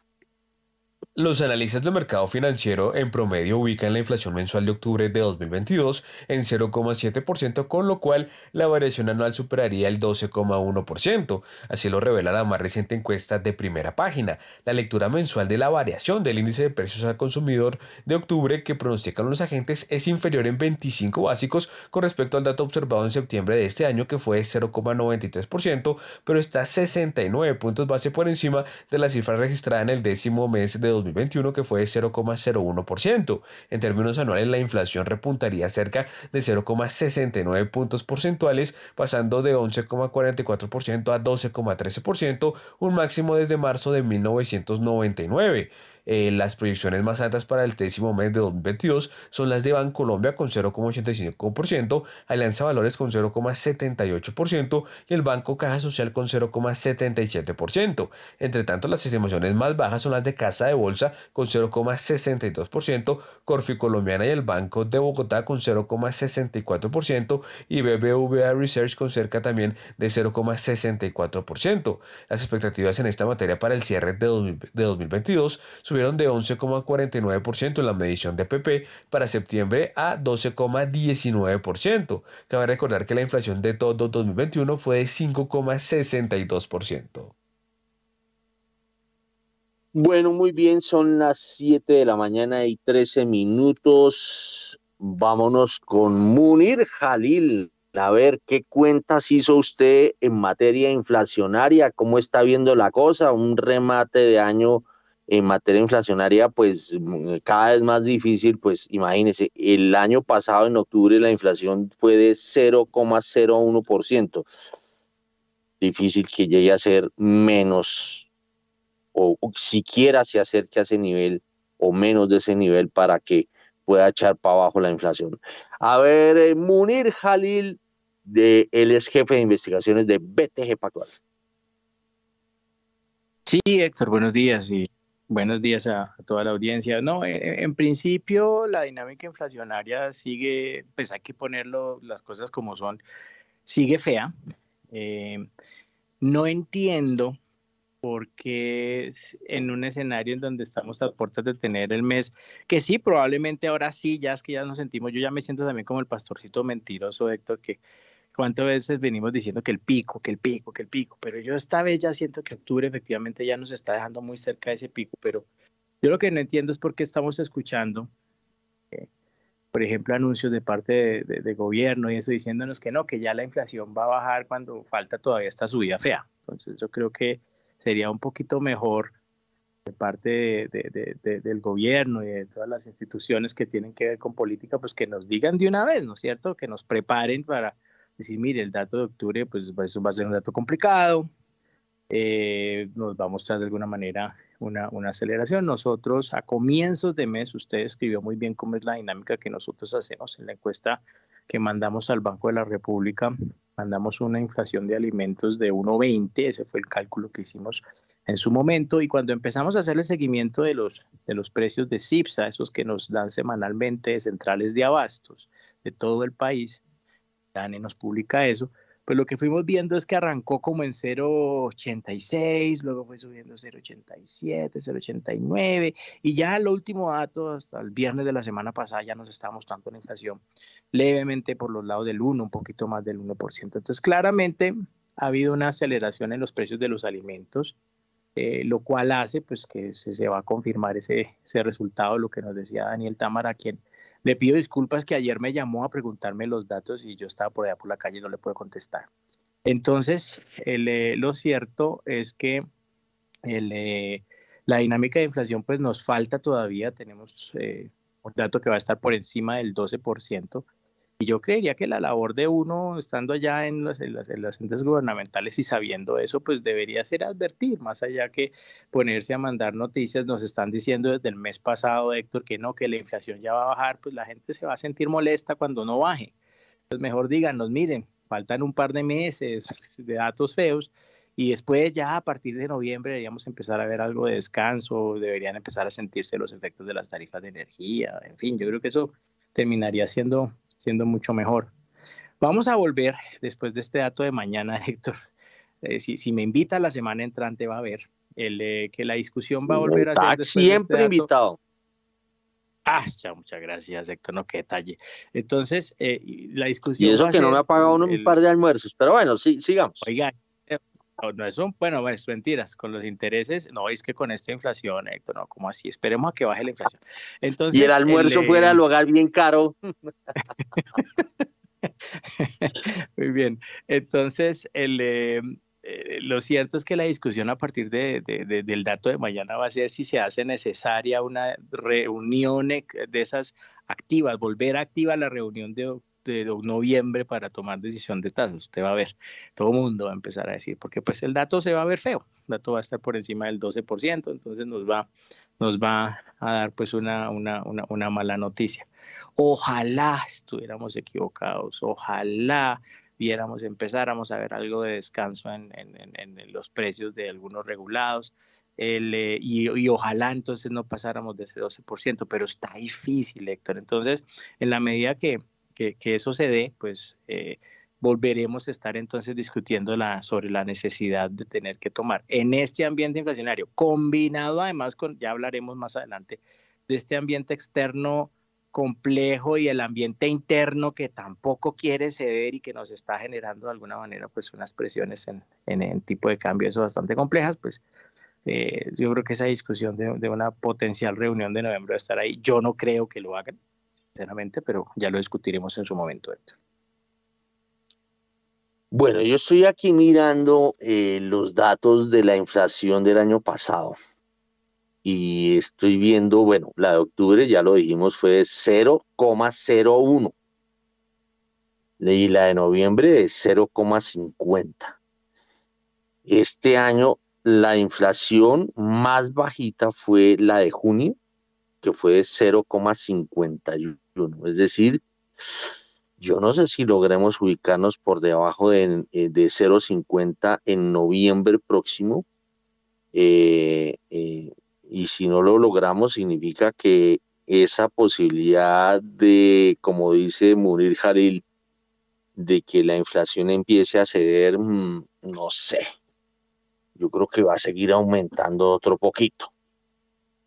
Bueno, y veo que Camilo Pérez es de los bajistas para la inflación de para la inflación de, de octubre, 0,64%. El mercado está en 0,70% en promedio. A ver, ¿por qué le da ese dato así de bajito? Bueno, bajito, 0,64 frente a 0,01, pues no es tan bajito, pero eh, ¿Por qué le hace dato Camilo Pérez, jefe de investigaciones del Banco de Bogotá? Héctor, muy buenos días para usted y para todos los que nos escuchan en el día de hoy. Eh, efectivamente, como usted lo dice, bajito, pero no es para nada bajito, ¿no? Eh, normalmente un mes de octubre suele ser más, más cercano a 0 o 0.1% de variación mensual. Eso es como la, la estacionalidad o lo típico que, que, se materializa en este mes del año. Entonces un 0.60 es bastante alto que pronto tenemos nosotros, y, pues también si, usted revisa las, las, proyecciones de los analistas, no son tan diferentes, ¿no? Estamos entre un 0,6 y un 0,8, la gran mayoría, entonces pues estamos bien ajustaditos. Pero, pero ¿qué puede haber ahí de diferente quizás para que estemos un poco más bajos? El tema de la energía. Desde que enviamos las primeras proyecciones, o que hicimos las primeras proyecciones del mes, ya digamos que la noticia de los, los acuerdos entre el gobierno y las principales generadoras de energía del país estaba ya, ya digamos que, que listo entonces nosotros digamos que incluimos ahí un ajuste importante, creo que eso es lo que quizás podría eh, mitigar un poco las presiones de precios, pero del otro lado pues eh, todavía tenemos unos alimentos que vienen fuertes. Eh, por ahí yo vi una noticia que ustedes sacaron, lo que mencionaban ahorita de la variación del 1% en alimentos, yo creo que puede ser incluso un poquito más alta. Lo otro, pues, es tema de gasolina, que son esos dos factores que van a seguir por un tiempo todavía presionando, porque pues, el clima no mejora y la gasolina, pues, eh, sigue muy, muy alejada de ese precio. Hoy están más o menos en 10 mil y el, precio que estimamos que debería ser compatible con el petróleo en los niveles que está en este momento es mucho más cercano a 16, 17 mil pesos. Entonces, de 200 en 200 nos quedan todavía bastantes años para, para llegar a ese precio, digamos, eh, más, más alineado con el contexto internacional. Ese es quizás el view que tenemos de inflación. Nosotros sí, igual que, que, que menciona Munir, yo sí creo que el, la apuesta es que octubre ya por fin es el techo. Eh, igual que él, yo creo que mes a mes explicarle a la gente que sí, que ahora sí la inflación, que no sé qué, es, es, es complicado. Eh, pero nada, para noviembre y para diciembre eh, usted menciona que ese 0,50 del año pasado, pues, o sea, que, que, no cree que vaya a quedar por debajo de ese. Normalmente los meses de noviembre son más cerca a 0,20, 0,30, igual que diciembre. Entonces yo creo que ahí hay un, pequeño espacio para, para, corregir, pero pequeño es que nuestra proyección es inflación de 12.2% en octubre y que a final del año en diciembre esté en 12. Es decir, va a bajar 20 básicos. No, es mucha la ganancia que le estamos viendo, pero, pero en un contexto como el actual en que mes a mes sigue dándose un máximo, pues yo creo que esa bajadita en algo va a calmar a la gente. Eh, bien llamativo, ¿no? Eh, ¿no? ¿no? sé si ustedes lo han, discutido en estos últimos días. El República ve la inflación a final del año en 11.3. Eh, difícil, ahí sí, ahí sí creo que es más difícil que lleguemos hasta ese nivel.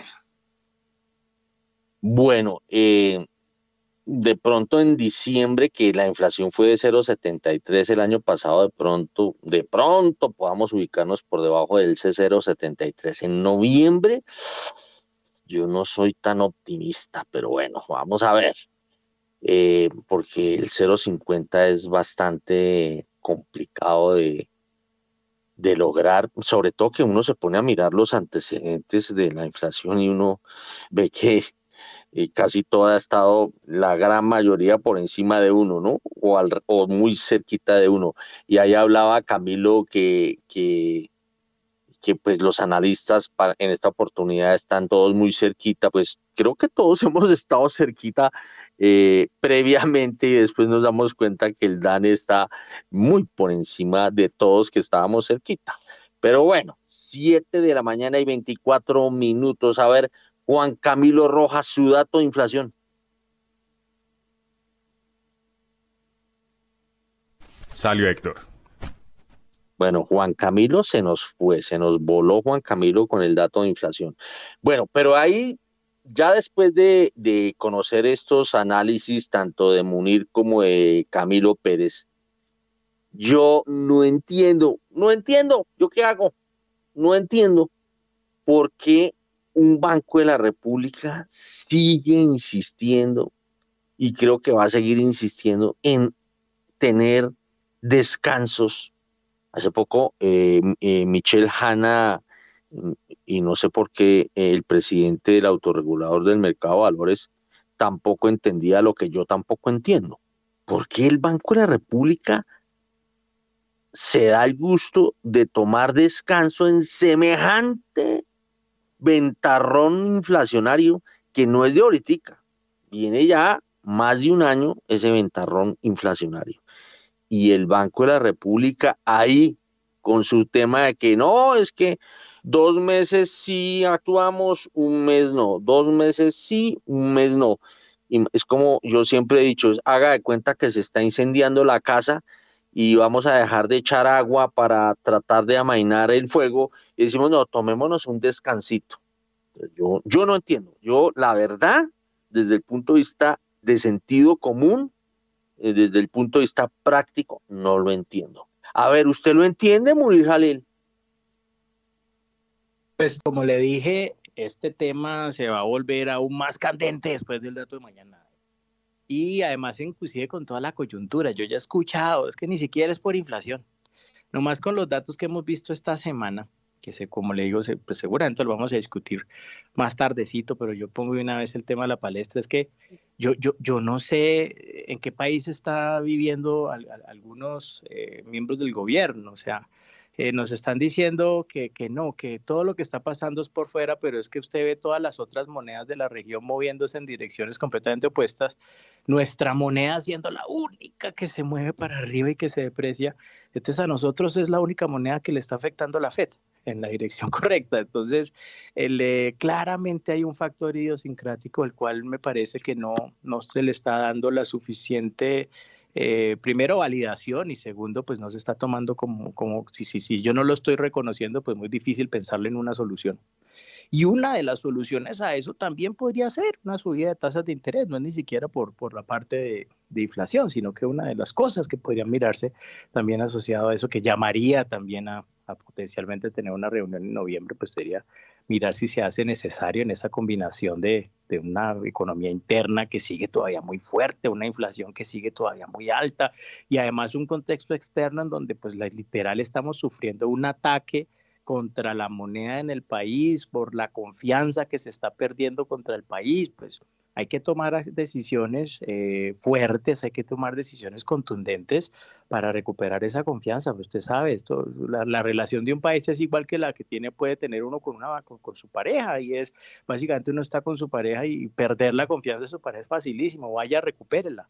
Es, es, es, una decisión mucho más delicada y aquí hay que ser contundentes si se quiere, si se quiere mantener esa relación. Si lo que queremos es, es que es no, pues obviamente entonces es simplemente eh, seguir como vamos. Y, yo creo que necesitamos acciones contundentes en ese sentido y pensar en una reunión, eh, eh, en activar la reunión de noviembre, porque ellos igual se reúnen en noviembre, pero volverle a una reunión, como dicen por acá en el término live, una reunión en la que se podría tomar decisión de tasas, yo creo que podría ser definitivamente algo, algo interesante. Yo ya lo hemos discutido acá.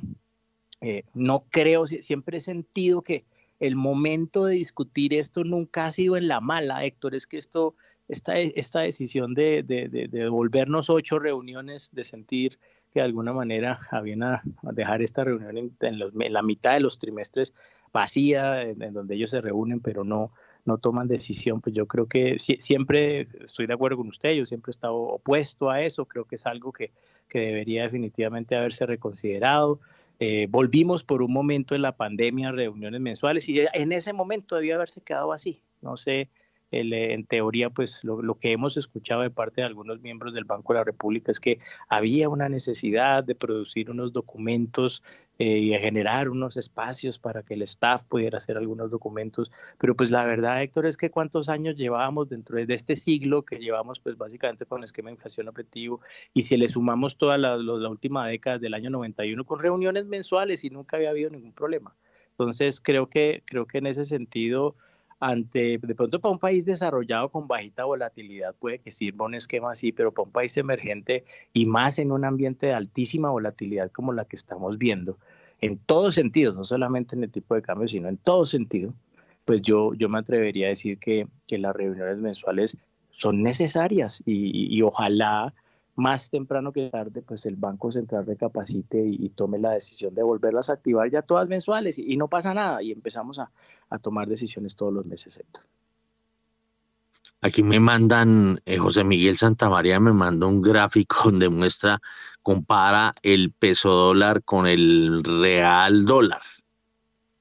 La devaluación de Colombia ya va por encima del 12 y la revaluación ya, ya hay revaluación eh, de, de, más del 1% del real frente a, al dólar. Entonces, bueno, la cosa, la cosa pues bastante complicada. a ver. Lo que está sucediendo ahí también es bien interesante porque eh, mi abuela decía que tras de coto con paperas, o sea, es que estamos en una situación en donde se combinaron muchos elementos y ahora para a sumarle a ese y más, es que efectivamente hoy en día hay, hay visiones muy claras sobre que eh, al menos si yo, si yo soy un inversionista de afuera, de portafolio, me interesa, por familias de activos, yo quiero estar largo Brasil, me interesa estar largo Brasil y quiero estar corto Colombia. Eso significa quiero comprar Brasil y quiero vender Colombia. Eso es lo significa estar largo y estar corto.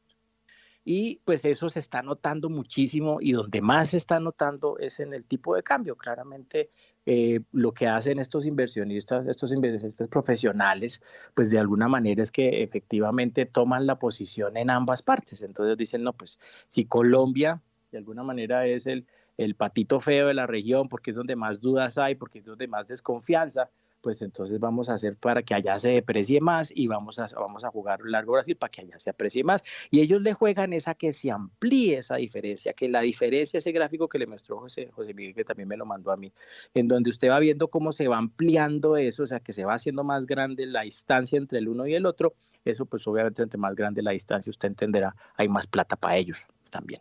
Entonces, en ese, en ese sentido, pues eh, en este escenario se está aprovechando todo este escenario de volatilidad para además sumarle estas posiciones que se están tomando por parte de muchos eh, hedge funds, eh, su gran mayoría brasileños que están haciendo esa, esa jugada. Muy bien, son las 7 de la mañana y 32 minutos. A ver, Camilo Pérez, ¿le gusta esos descansitos de la Junta? Pues Héctor, yo, yo cuando instauraron el tema lo entendí, porque sí llegamos a un punto en que las reuniones de todos los meses, había unas reuniones en que el República no decía absolutamente nada, en que la Junta yo creo que se reunía y decía, bueno, no ha pasado nada, eh, listo, pues ya. Como, como que era, era, era demasiado, demasiadas reuniones para lo que estaba sucediendo. Entonces, en un momento de, de, calma, efectivamente, pues hay reuniones que son, que, en las que las presentaciones pueden ser repetitivas.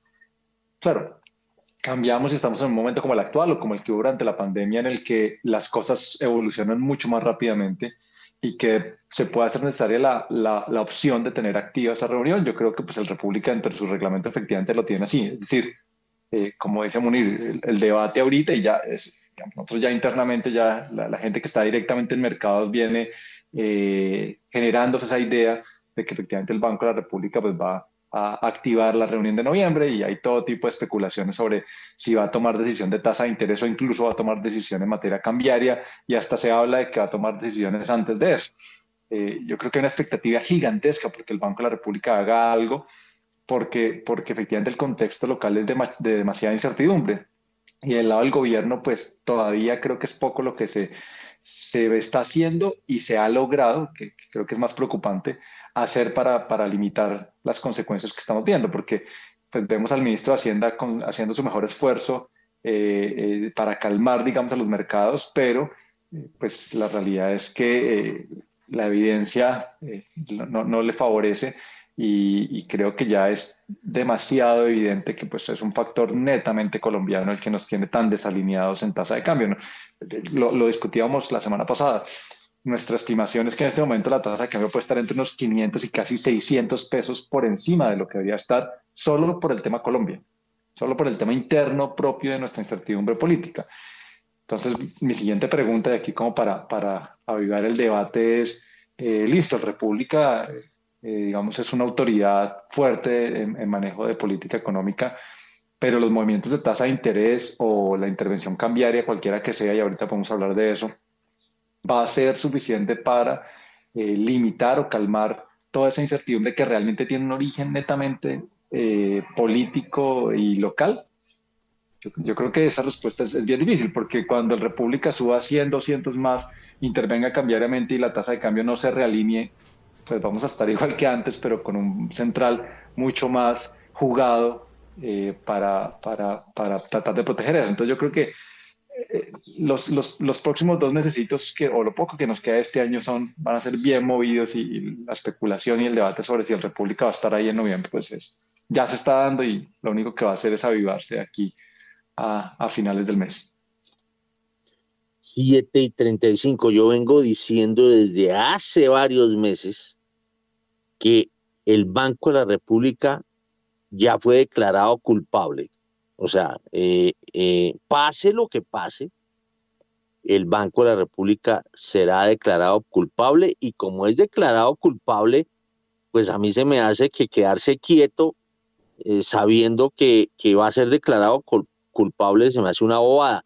Me, me surge una inquietud enorme y ya le voy a dar la palabra a Munir y enseguida nos vamos a ir con Estados Unidos porque creo que salió el dato de desempleo, pero hay un tema que me llamó muchísimo la atención y es por qué la unanimidad de los 100 básicos. No sé si ustedes vieron el informe que hicimos el día de junta, pero una de las cosas que planteábamos es que el Partido de los Economistas, eh, así se le ha venido denominando a un chat de economistas que eh, dirige y que coordina Armando Montenegro, eh, eh, pues han, han, estado en buena onda con el ministro de Hacienda.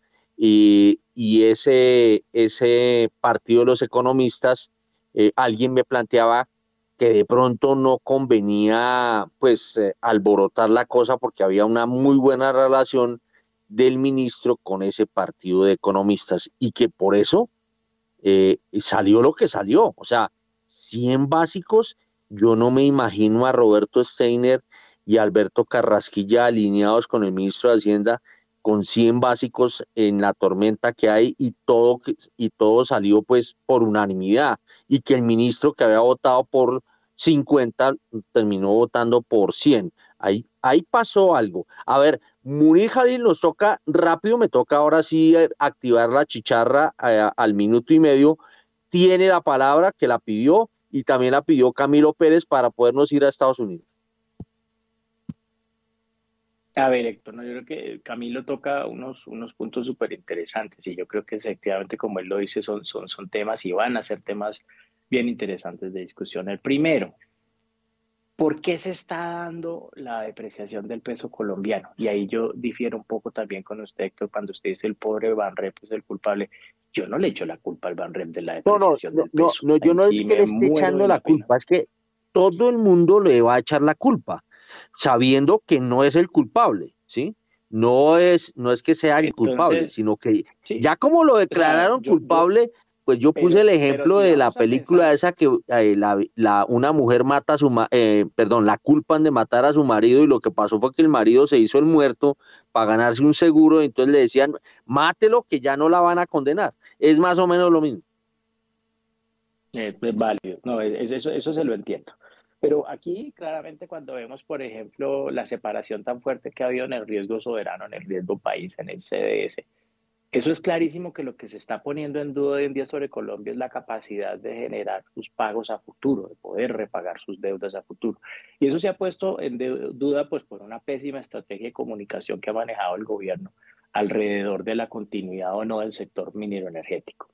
La cosa es tan complicada que ya el ministro Campo, lo dijo también Camilo, estoy de acuerdo con eso, pues ha salido a decir cuánta cosa se puede decir, pero es que ya ni siquiera sirve que lo diga el ministro Campo. O sea, ya el mercado está ya tan desconfiado que dicen, no, pues si lo dice Campo ya no sabemos si es verdad. Y eso es una cosa muy compleja. O sea, esto que estoy diciendo es muy delicado.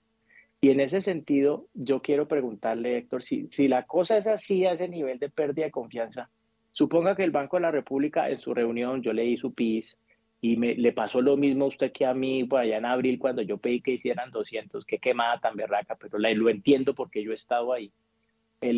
Suponga que hubieran hecho los 200 puntos básicos. ¿Usted cree que el tipo de cambio al día siguiente se hubiera apreciado? Créame que no, Héctor. Créame que no. Porque es que el problema aquí no es, como el culpable no es del Banrep, lo que se están esperando son acciones concretas, hechos, ya ni siquiera dichos, sino hechos por parte del gobierno que vuelvan a dar un poco de tranquilidad. Y corto aquí, pues podría hablar más, pero pues para que pueda Camilo también intervenir. Camilo. de acuerdo, totalmente de acuerdo. Yo creo que también el República es muy poco. O sea, yo, yo discuto mucho con los operadores de mercado ahí en nuestra mesa y con otros y, todos muy enfocados en que no, es que el República tiene que actuar, es el que es el adulto que debe salvar el, el, país. Y yo, yo estoy comunido, o sea, yo creo que pues el República puede hacer muchísimo, puede hacer una reunión extraordinaria ahorita y decretar los 200 e intervenir cambiaramente, pero, y eso pues ayuda, seguramente, algo ayuda, pero, pero el fondo es otro, el fondo es otro y, el fondo no va a parar con mucho que haga la República. Pensemos en Turquía, cuánto tuvo que subir la tasa de interés el Banco Central, eh, más de 20%, y, y al final pues nada, eso no, no limitó la, la, depreciación de la moneda ni la incertidumbre porque se originaba en un factor netamente político. Yo, yo creo que el panorama está, está complejo para la República. Eh, eh, entiendo también que esos 200 que la gente pide o 150 no se van a dar. La Junta de la República no, no va a actuar de esa manera. eh, y el acuerdo que usted mencionaba ahorita, incluso a mí me dio para pensar, en nuestro informe así lo planteamos, que ese acuerdo era para una moderación en el ritmo de aumentos más adelante. O sea, el ministro algo tuvo que obtener a cambio por, por haber votado por los 100 básicos, ¿no? O sea, su, su jefe le está diciendo no vote por aumentos de tasa de interés. Todo su discurso del mes era vamos por 50 o menos, o estabilidad, y votó por 100. Entonces, ¿qué, qué obtuvo a cambio? Eh, mi idea original era, el acuerdo es menos velocidad de ajuste más adelante, pero eso fue en el día de la reunión. Hoy las cosas son muy diferentes, ¿no? O sea, los 100 básicos es lo mínimo que la República podría hacer en la siguiente reunión, sea noviembre o sea diciembre. Entonces, se le están redando la cosa al, Banco Central, pero, pero nada tiene que ver y no, no, de nuevo, yo también coincido con Munir y creo que usted también lo dice, la República no tiene nada que ver ahí. La República eh, está observando un partido que se está enredando muchísimo y, y aunque tiene herramientas para actuar, no va a poder, en definitiva, ganar el partido si del otro lado el gobierno no le, no le pone algo de ayuda. Bueno, antes de irnos con la noticia de Estados Unidos, yo, yo tengo que decir que aquí los mercados eh, se han alborotado todavía más de lo debido por cosas, como decía Munir, acá no se miran muchas veces los hechos. Y primera página sacó un informe ayer que lo tituló así, Duque en su último año de gobierno celebró apenas tres nuevos contratos de exploración petrolera. Esto se reveló en un consejo económico que se adelantó en el gobierno. Dice, el lunes el equipo económico del gobierno sesionó el tema de la celebración de los nuevos contratos eh, eh, petroleros. Era un almuerzo. El presidente Petro, como es su mala costumbre, llegó tarde, pero resultó el almuerzo sabroso, según uno de los sus comensales, entre quienes estaban Jorge Iván González, director de planeación, los consejeros empresarial y económico Juan Carlos Fernández y César Ferrari, y los ministros de Hacienda José Antonio Campo, de Comercio e Industria Germán Umaña, de Agricultura Cecilia López y de Minas y Energía Irene Vélez. También asistió Ricardo Bonilla, presidente de Findeter, eh, y como ya lo había revelado primera página, allí se decidió comillas, analizar todos los contratos petroleros de exploración existentes, a ver cuáles se pueden reactivar, porque la mitad no está siendo utilizada, eh, según Ocampo.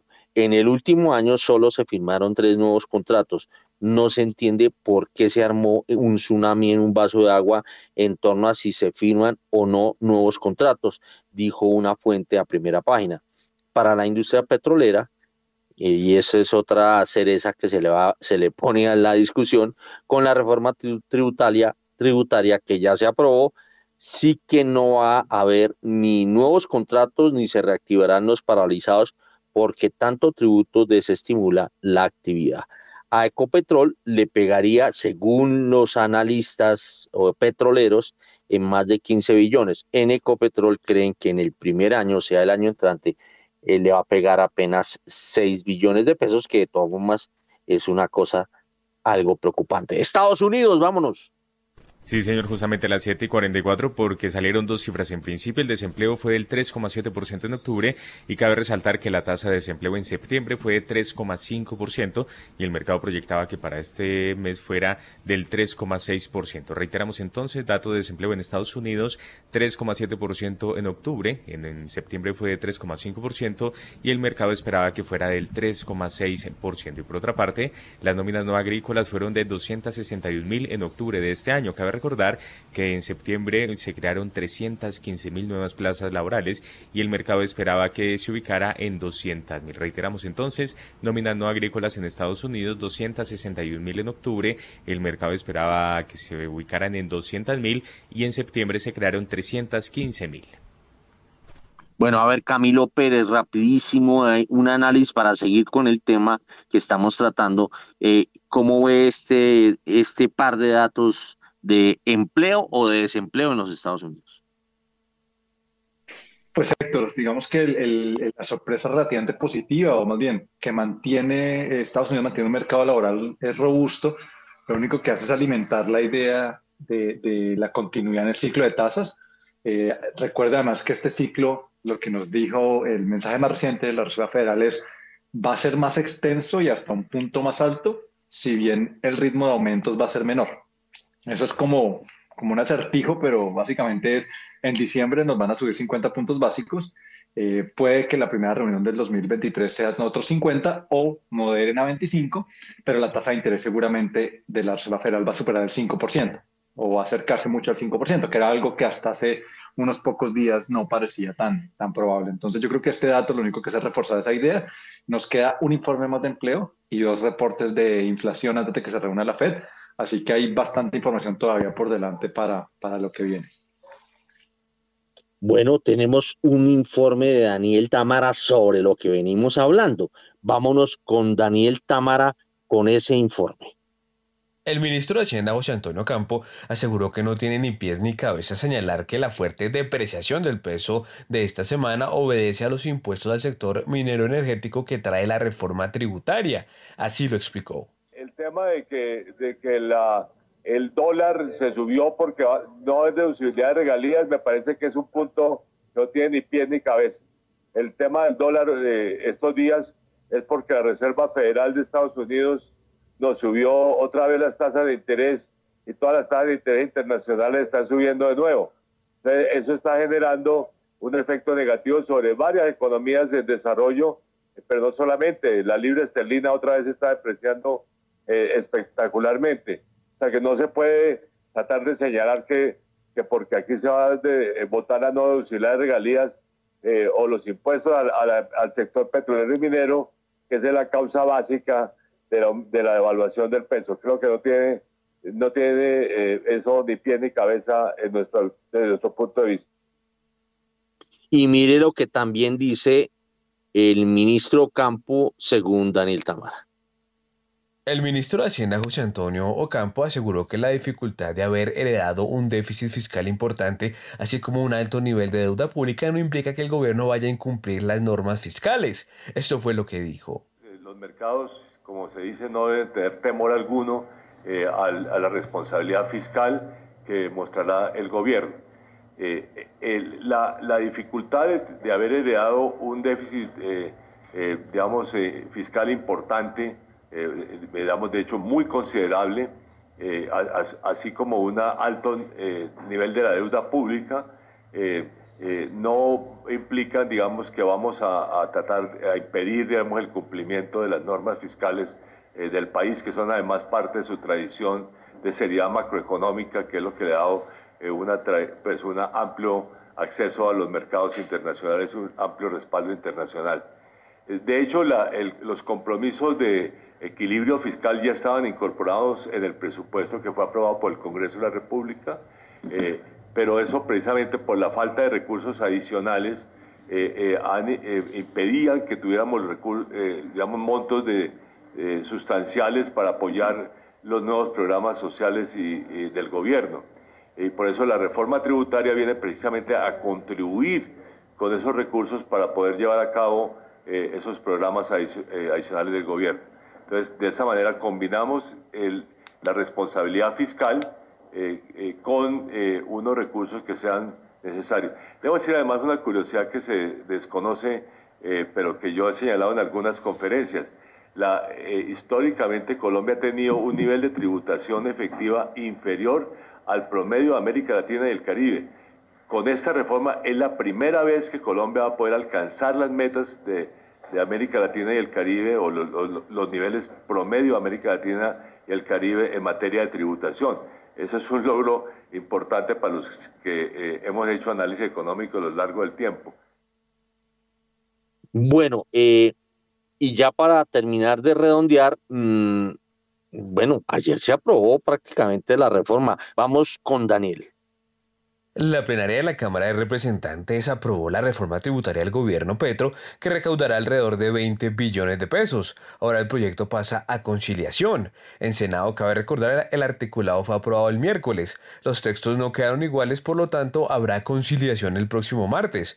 Una de las diferencias más importantes radica en el impuesto a los dividendos, pues mientras en Senado la tarifa de retención en la fuente y para extranjeros quedó en 20%, en Cámara bajó a 15%. La entrada en vigencia del gravamen a los alimentos ultraprocesados también quedó distinto. En Senado quedó para septiembre de 2023 y en Cámara para noviembre del próximo año. Ahora bien, en el caso de la no deducibilidad de regalías, ambas corporaciones le dieron visto bueno a lo mismo. Si bien eh, ocurrió lo mismo con las sobretasas de renta para petroleras y carboníferas, al menos en su esencia hubo pequeños ajustes en los umbrales desde los cuales esta se cobra especialmente en lo que tiene que ver con el precio del carbón. El impuesto al patrimonio y las ganancias ocasionales tampoco fueron cambiados en las plenarias y quedaron tal cual fueron incluidos en la ponencia para segundo debate.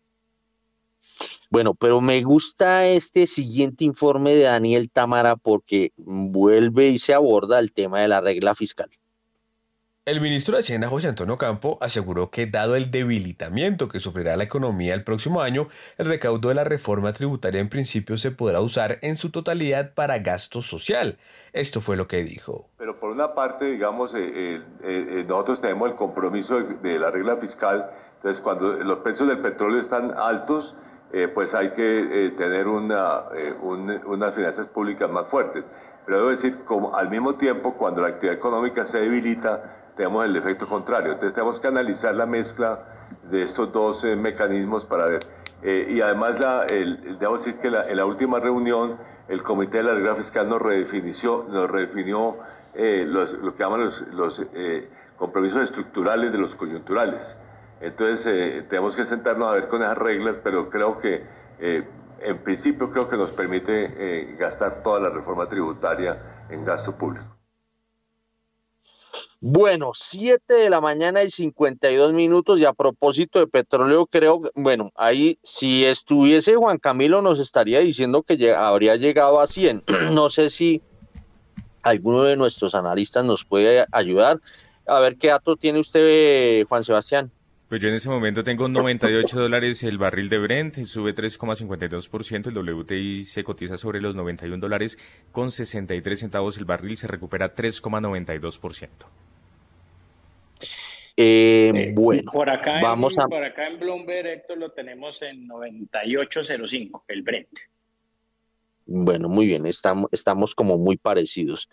Bueno, 7 de la mañana y 53 minutos. Ya tenemos el muñeco completo, porque pues eh, habla el, el, ministro de Hacienda de, de la responsabilidad fiscal, señala que eh, mm, las cosas se deben a, más, eh, la ventorera del dólar se debe más al tema de la Fed, en fin.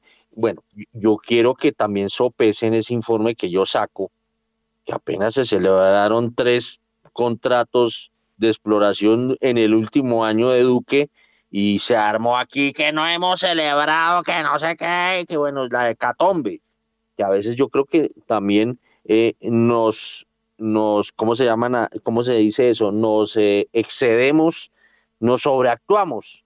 A ver, eh, Munir Jalil, desármeme ese muñeco o ármemelo.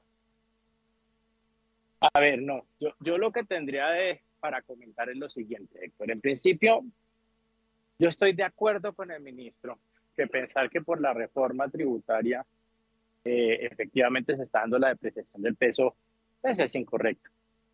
No estoy de acuerdo con el ministro, y ya lo mencioné, con el hecho de que efectivamente la depreciación, somos la única moneda de toda Latinoamérica que se está depreciando por eh, que la Fed subió las tasas de interés, porque eso no está pasando con las otras monedas. Somos la única moneda, somos el único país en donde el riesgo soberano se ha venido ampliando. Antes estábamos igual que el de Brasil, ahora tenemos 100 puntos básicos más de, de, diferencia con Brasil. Somos el único país en donde se ha ampliado a eso y decir que eso es por la Fed. Eso tiene un nombre y eso se llama las actitudes del gobierno. Entonces, listo, pongamos las cosas como son. No es por la reforma tributaria, pero sí tenemos unas actitudes del gobierno que han generado ese movimiento matinal. Porque si fuera cierto que fuera la Reserva Federal, si fuera cierto que fuera lo externo, todas las monedas deberían estarse moviendo en la misma dirección. Y eso no está sucediendo. Eso es lo primero que hay que poner las cosas como son.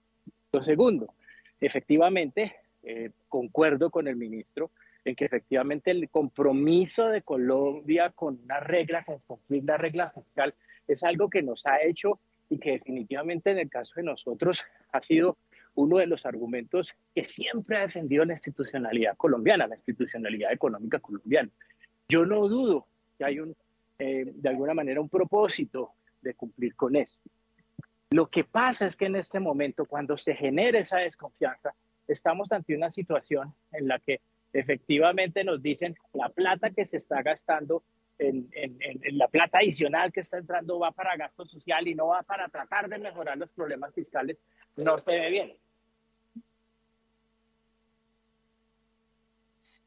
Muy bien. 7 y 56. ¿Se le fue la onda o ya terminó eh, eh Munir? No, ya. ya, ya, volví, ya volví. Así es que me había ido.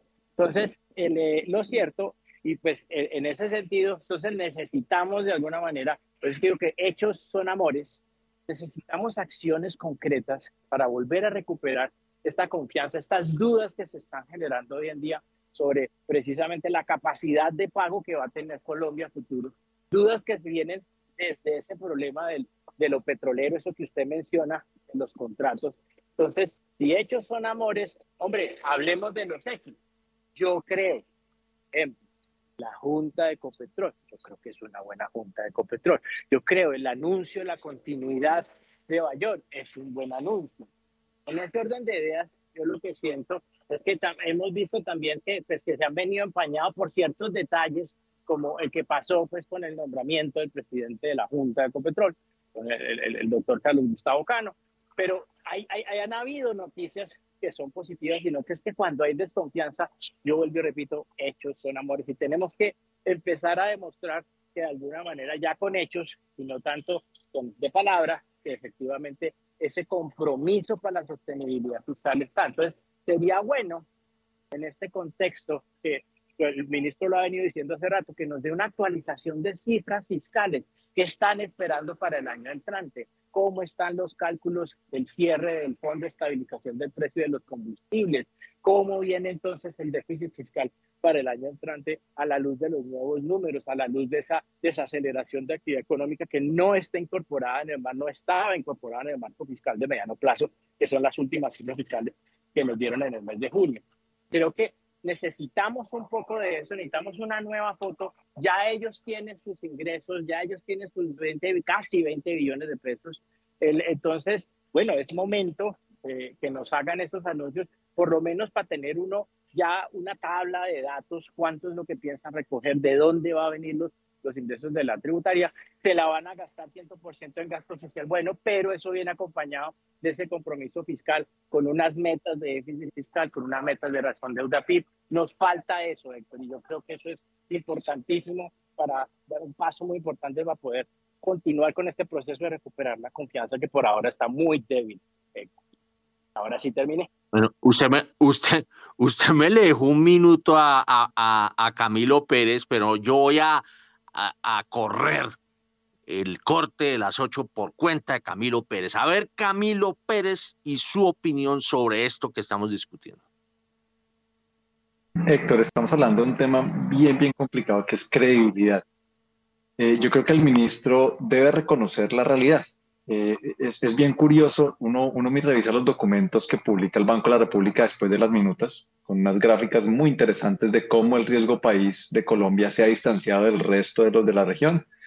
Eh, uno ve al gerente técnico del Banco de la República que hizo su presentación el viernes ante la Junta, eh, el miércoles la hizo de manera pública y él dice efectivamente Colombia tiene un factor propio de mayor riesgo país, algo está sucediendo acá puntual que nos diferencia del resto de países y es algo a lo que debemos estar atentos. Entonces, no lo decimos los analistas, que somos los enemigos, lo dice el Banco de la República, que son los tipos más técnicos, economistas más duros del país.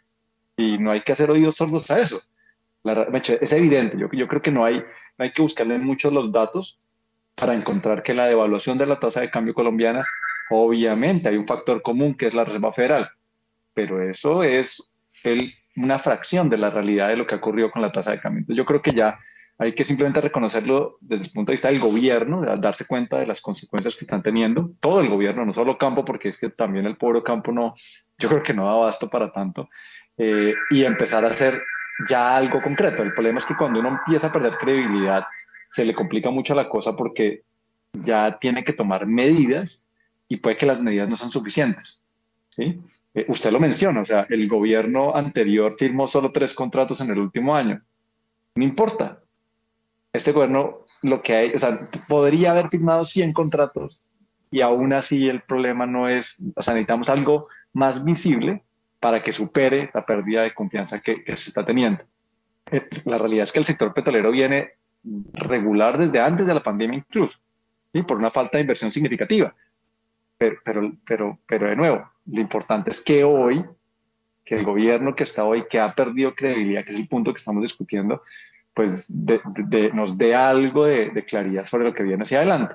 Lo que menciona Munir de, datos de, fiscales, lo que yo tengo entendido y creo que lo leí en algunos de sus reportes, Héctor, es que eh, efectivamente va a haber una publicación de un documento como una especie de actualización del marco fiscal de mediano plazo hacia el mes de diciembre, en el que teóricamente el gobierno va a decir, oiga, estas son las cifras nuestras, porque ya sabemos que las que vienen son del gobierno anterior y puede que eso bueno, seguramente eso no, no va a ser lo que se va a seguir, eh, pero sí necesitamos eso, un poco de, información. Y lo más importante realmente es que nos digan y aclaren efectivamente este debate de la no exploración o la limitación de la exploración petrolera, ¿para dónde va?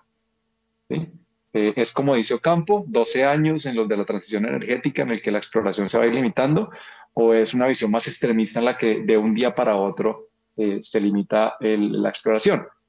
Yo creo que ahí es donde está, radica todo el problema. Eh, el punto es que puede que salgan y lo aclaren, pero como no hay credibilidad, pueden decir, no, es que la transición energética se va a dar en 50 años y puede que sigamos en lo mismo, porque la credibilidad está en juego. Entonces yo creo que, que, las consecuencias están siendo cada vez más evidentes y por, con cada día que pasa con una volatilidad como la que vemos en mercados, eh, la economía colombiana se está problemando muchísimo para 2023, porque ya el contexto del 23 es suficientemente difícil.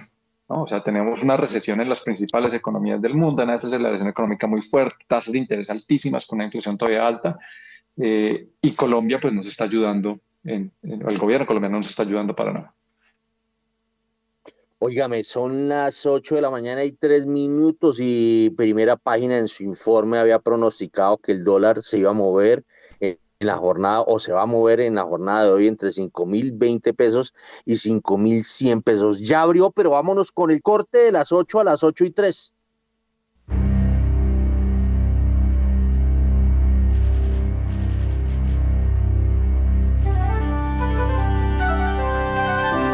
...91.9 Javeriana Estéreo, Bogotá. HJKZ. 45 años sin fronteras.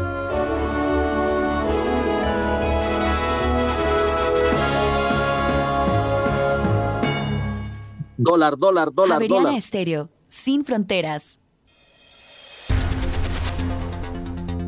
A esta hora, abren los mercados en Colombia.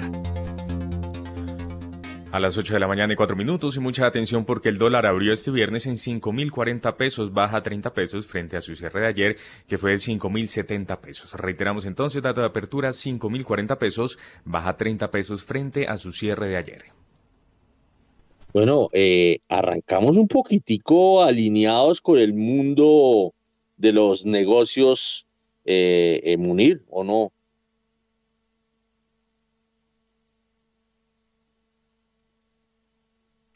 ¿Munir? ahora sí, creo que ya volví. Eh, no sé si Sí, ahora sí.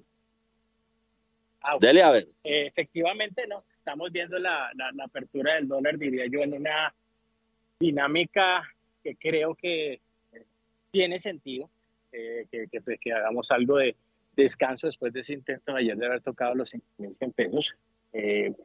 me parece, sigo creyendo todos creo que creemos que estamos viendo un desalineamiento que está originando por factores que poco tienen que ver con, con los fundamentales. Eh, tenemos unos datos externos, unos datos de, de, empleo que de alguna manera, pues eh, en el caso de los Estados Unidos, nos sigue mostrando una, una economía fuerte, pero creo que no son lo suficientemente fuertes como para, para pues, decirnos que, que vamos a, a estar a, a, puertas de a una aceleración en las tasas de la Fed y eso. Entonces creo que en ese sentido, eh, pues con un DXY, con un índice eh, también de fortaleza del dólar debilitándose afuera, entonces creo que eso nos está ayudando un poco para arrancar la jornada con esta tendencia a la baja que esperemos se mantenga, porque nos ha pasado también en jornadas anteriores que ha arrancado para abajo y luego se pega unos brincos a mitad de jornada, entonces tenemos que estar pendientes. No, no, no, no, nos asuste. A ver, Camilo Pérez. Eh, Salió Héctor. Yo soy de lo. ¿Salió Camilo? Sí, señor. Bueno, la, lástima que se nos hubiera ido Camilo. Eh, entonces, óigame, morir. Le pregunto a usted entonces, eh, eh, cuando el dólar baja es el mercado y cuando sube es Colombia?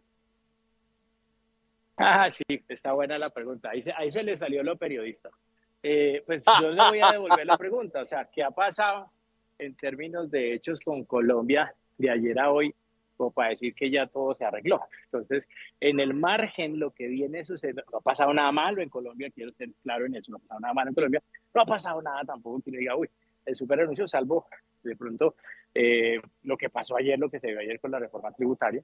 El de, entonces, tenemos que en el margen de ayer a hoy, pues lo que se ha venido sucediendo es ese movimiento que estamos viendo después del dato externo de nóminas en los Estados Unidos. Entonces, por eso es que me atrevo a decir que es lo externo, porque pues si hay que mirar lo ultimito, pues lo ultimito es eso. Entonces, esa es como la tendencia, yo diría, la, la parte de la tendencia. Y eventualmente, créame, Héctor, que yo quiero ser el primero en aquí celebrarle y felicitar al gobierno si efectivamente hace unos anuncios bien buenos y que logren que esta buena parte de este ruido que desafortunadamente nos ha mandado al tipo de cambio estos niveles tan desacoplados y tan lejos de fundamentales. Hoy voy a ser el primero en admitir que, así como en este momento digo, hombre, hay una buena parte de lo que hemos visto de depreciación que es por esa pérdida de confianza, va a ser el primero en decir, qué buenos anuncios y efectivamente ojalá eso se, se lleve a que se devuelva el tipo de cambio. Bueno, son las eh, 8 de la mañana y 8 minutos.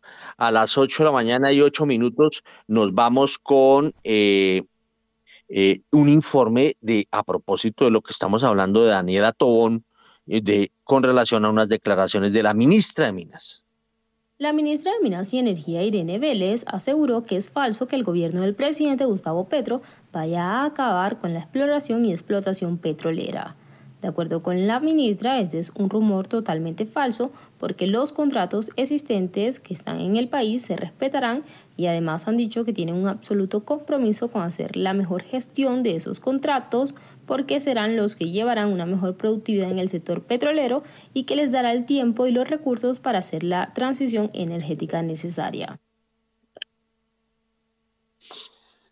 Bueno, son las 8 de la mañana y 8 minutos. Eh, a las 8 y 8 les cuento que el dólar arrancó en 5.040, bajó a 5.029 y ahora está en 5.020 pesos. Eh, vámonos con las acciones de Colombia, Juan Sebastián. Sí, señor, pero antes una recomendación porque hoy es un muy buen momento para que empieces a conquistar el mercado global colombiano. Compra activos globales en pesos colombianos y diversifica tu portafolio de inversión. Conoce más en bbc.com.co 8 y 9. En primera página radio, las acciones de Colombia. Este jueves el mercado accionario de la Bolsa de Valores de Colombia registró transacciones por 36.669 millones de pesos, un 49% menos en comparación con lo que se negoció el miércoles. En este sentido se reportaron 3.071 transacciones y las más negociadas fueron Ecopetrol, seguida de Preferencial Bancolombia y de Interconexión Eléctrica. El título que más se desvalorizó fue el de Interconexión Eléctrica, que cerró con una caída del 7,49% a 16.650 pesos.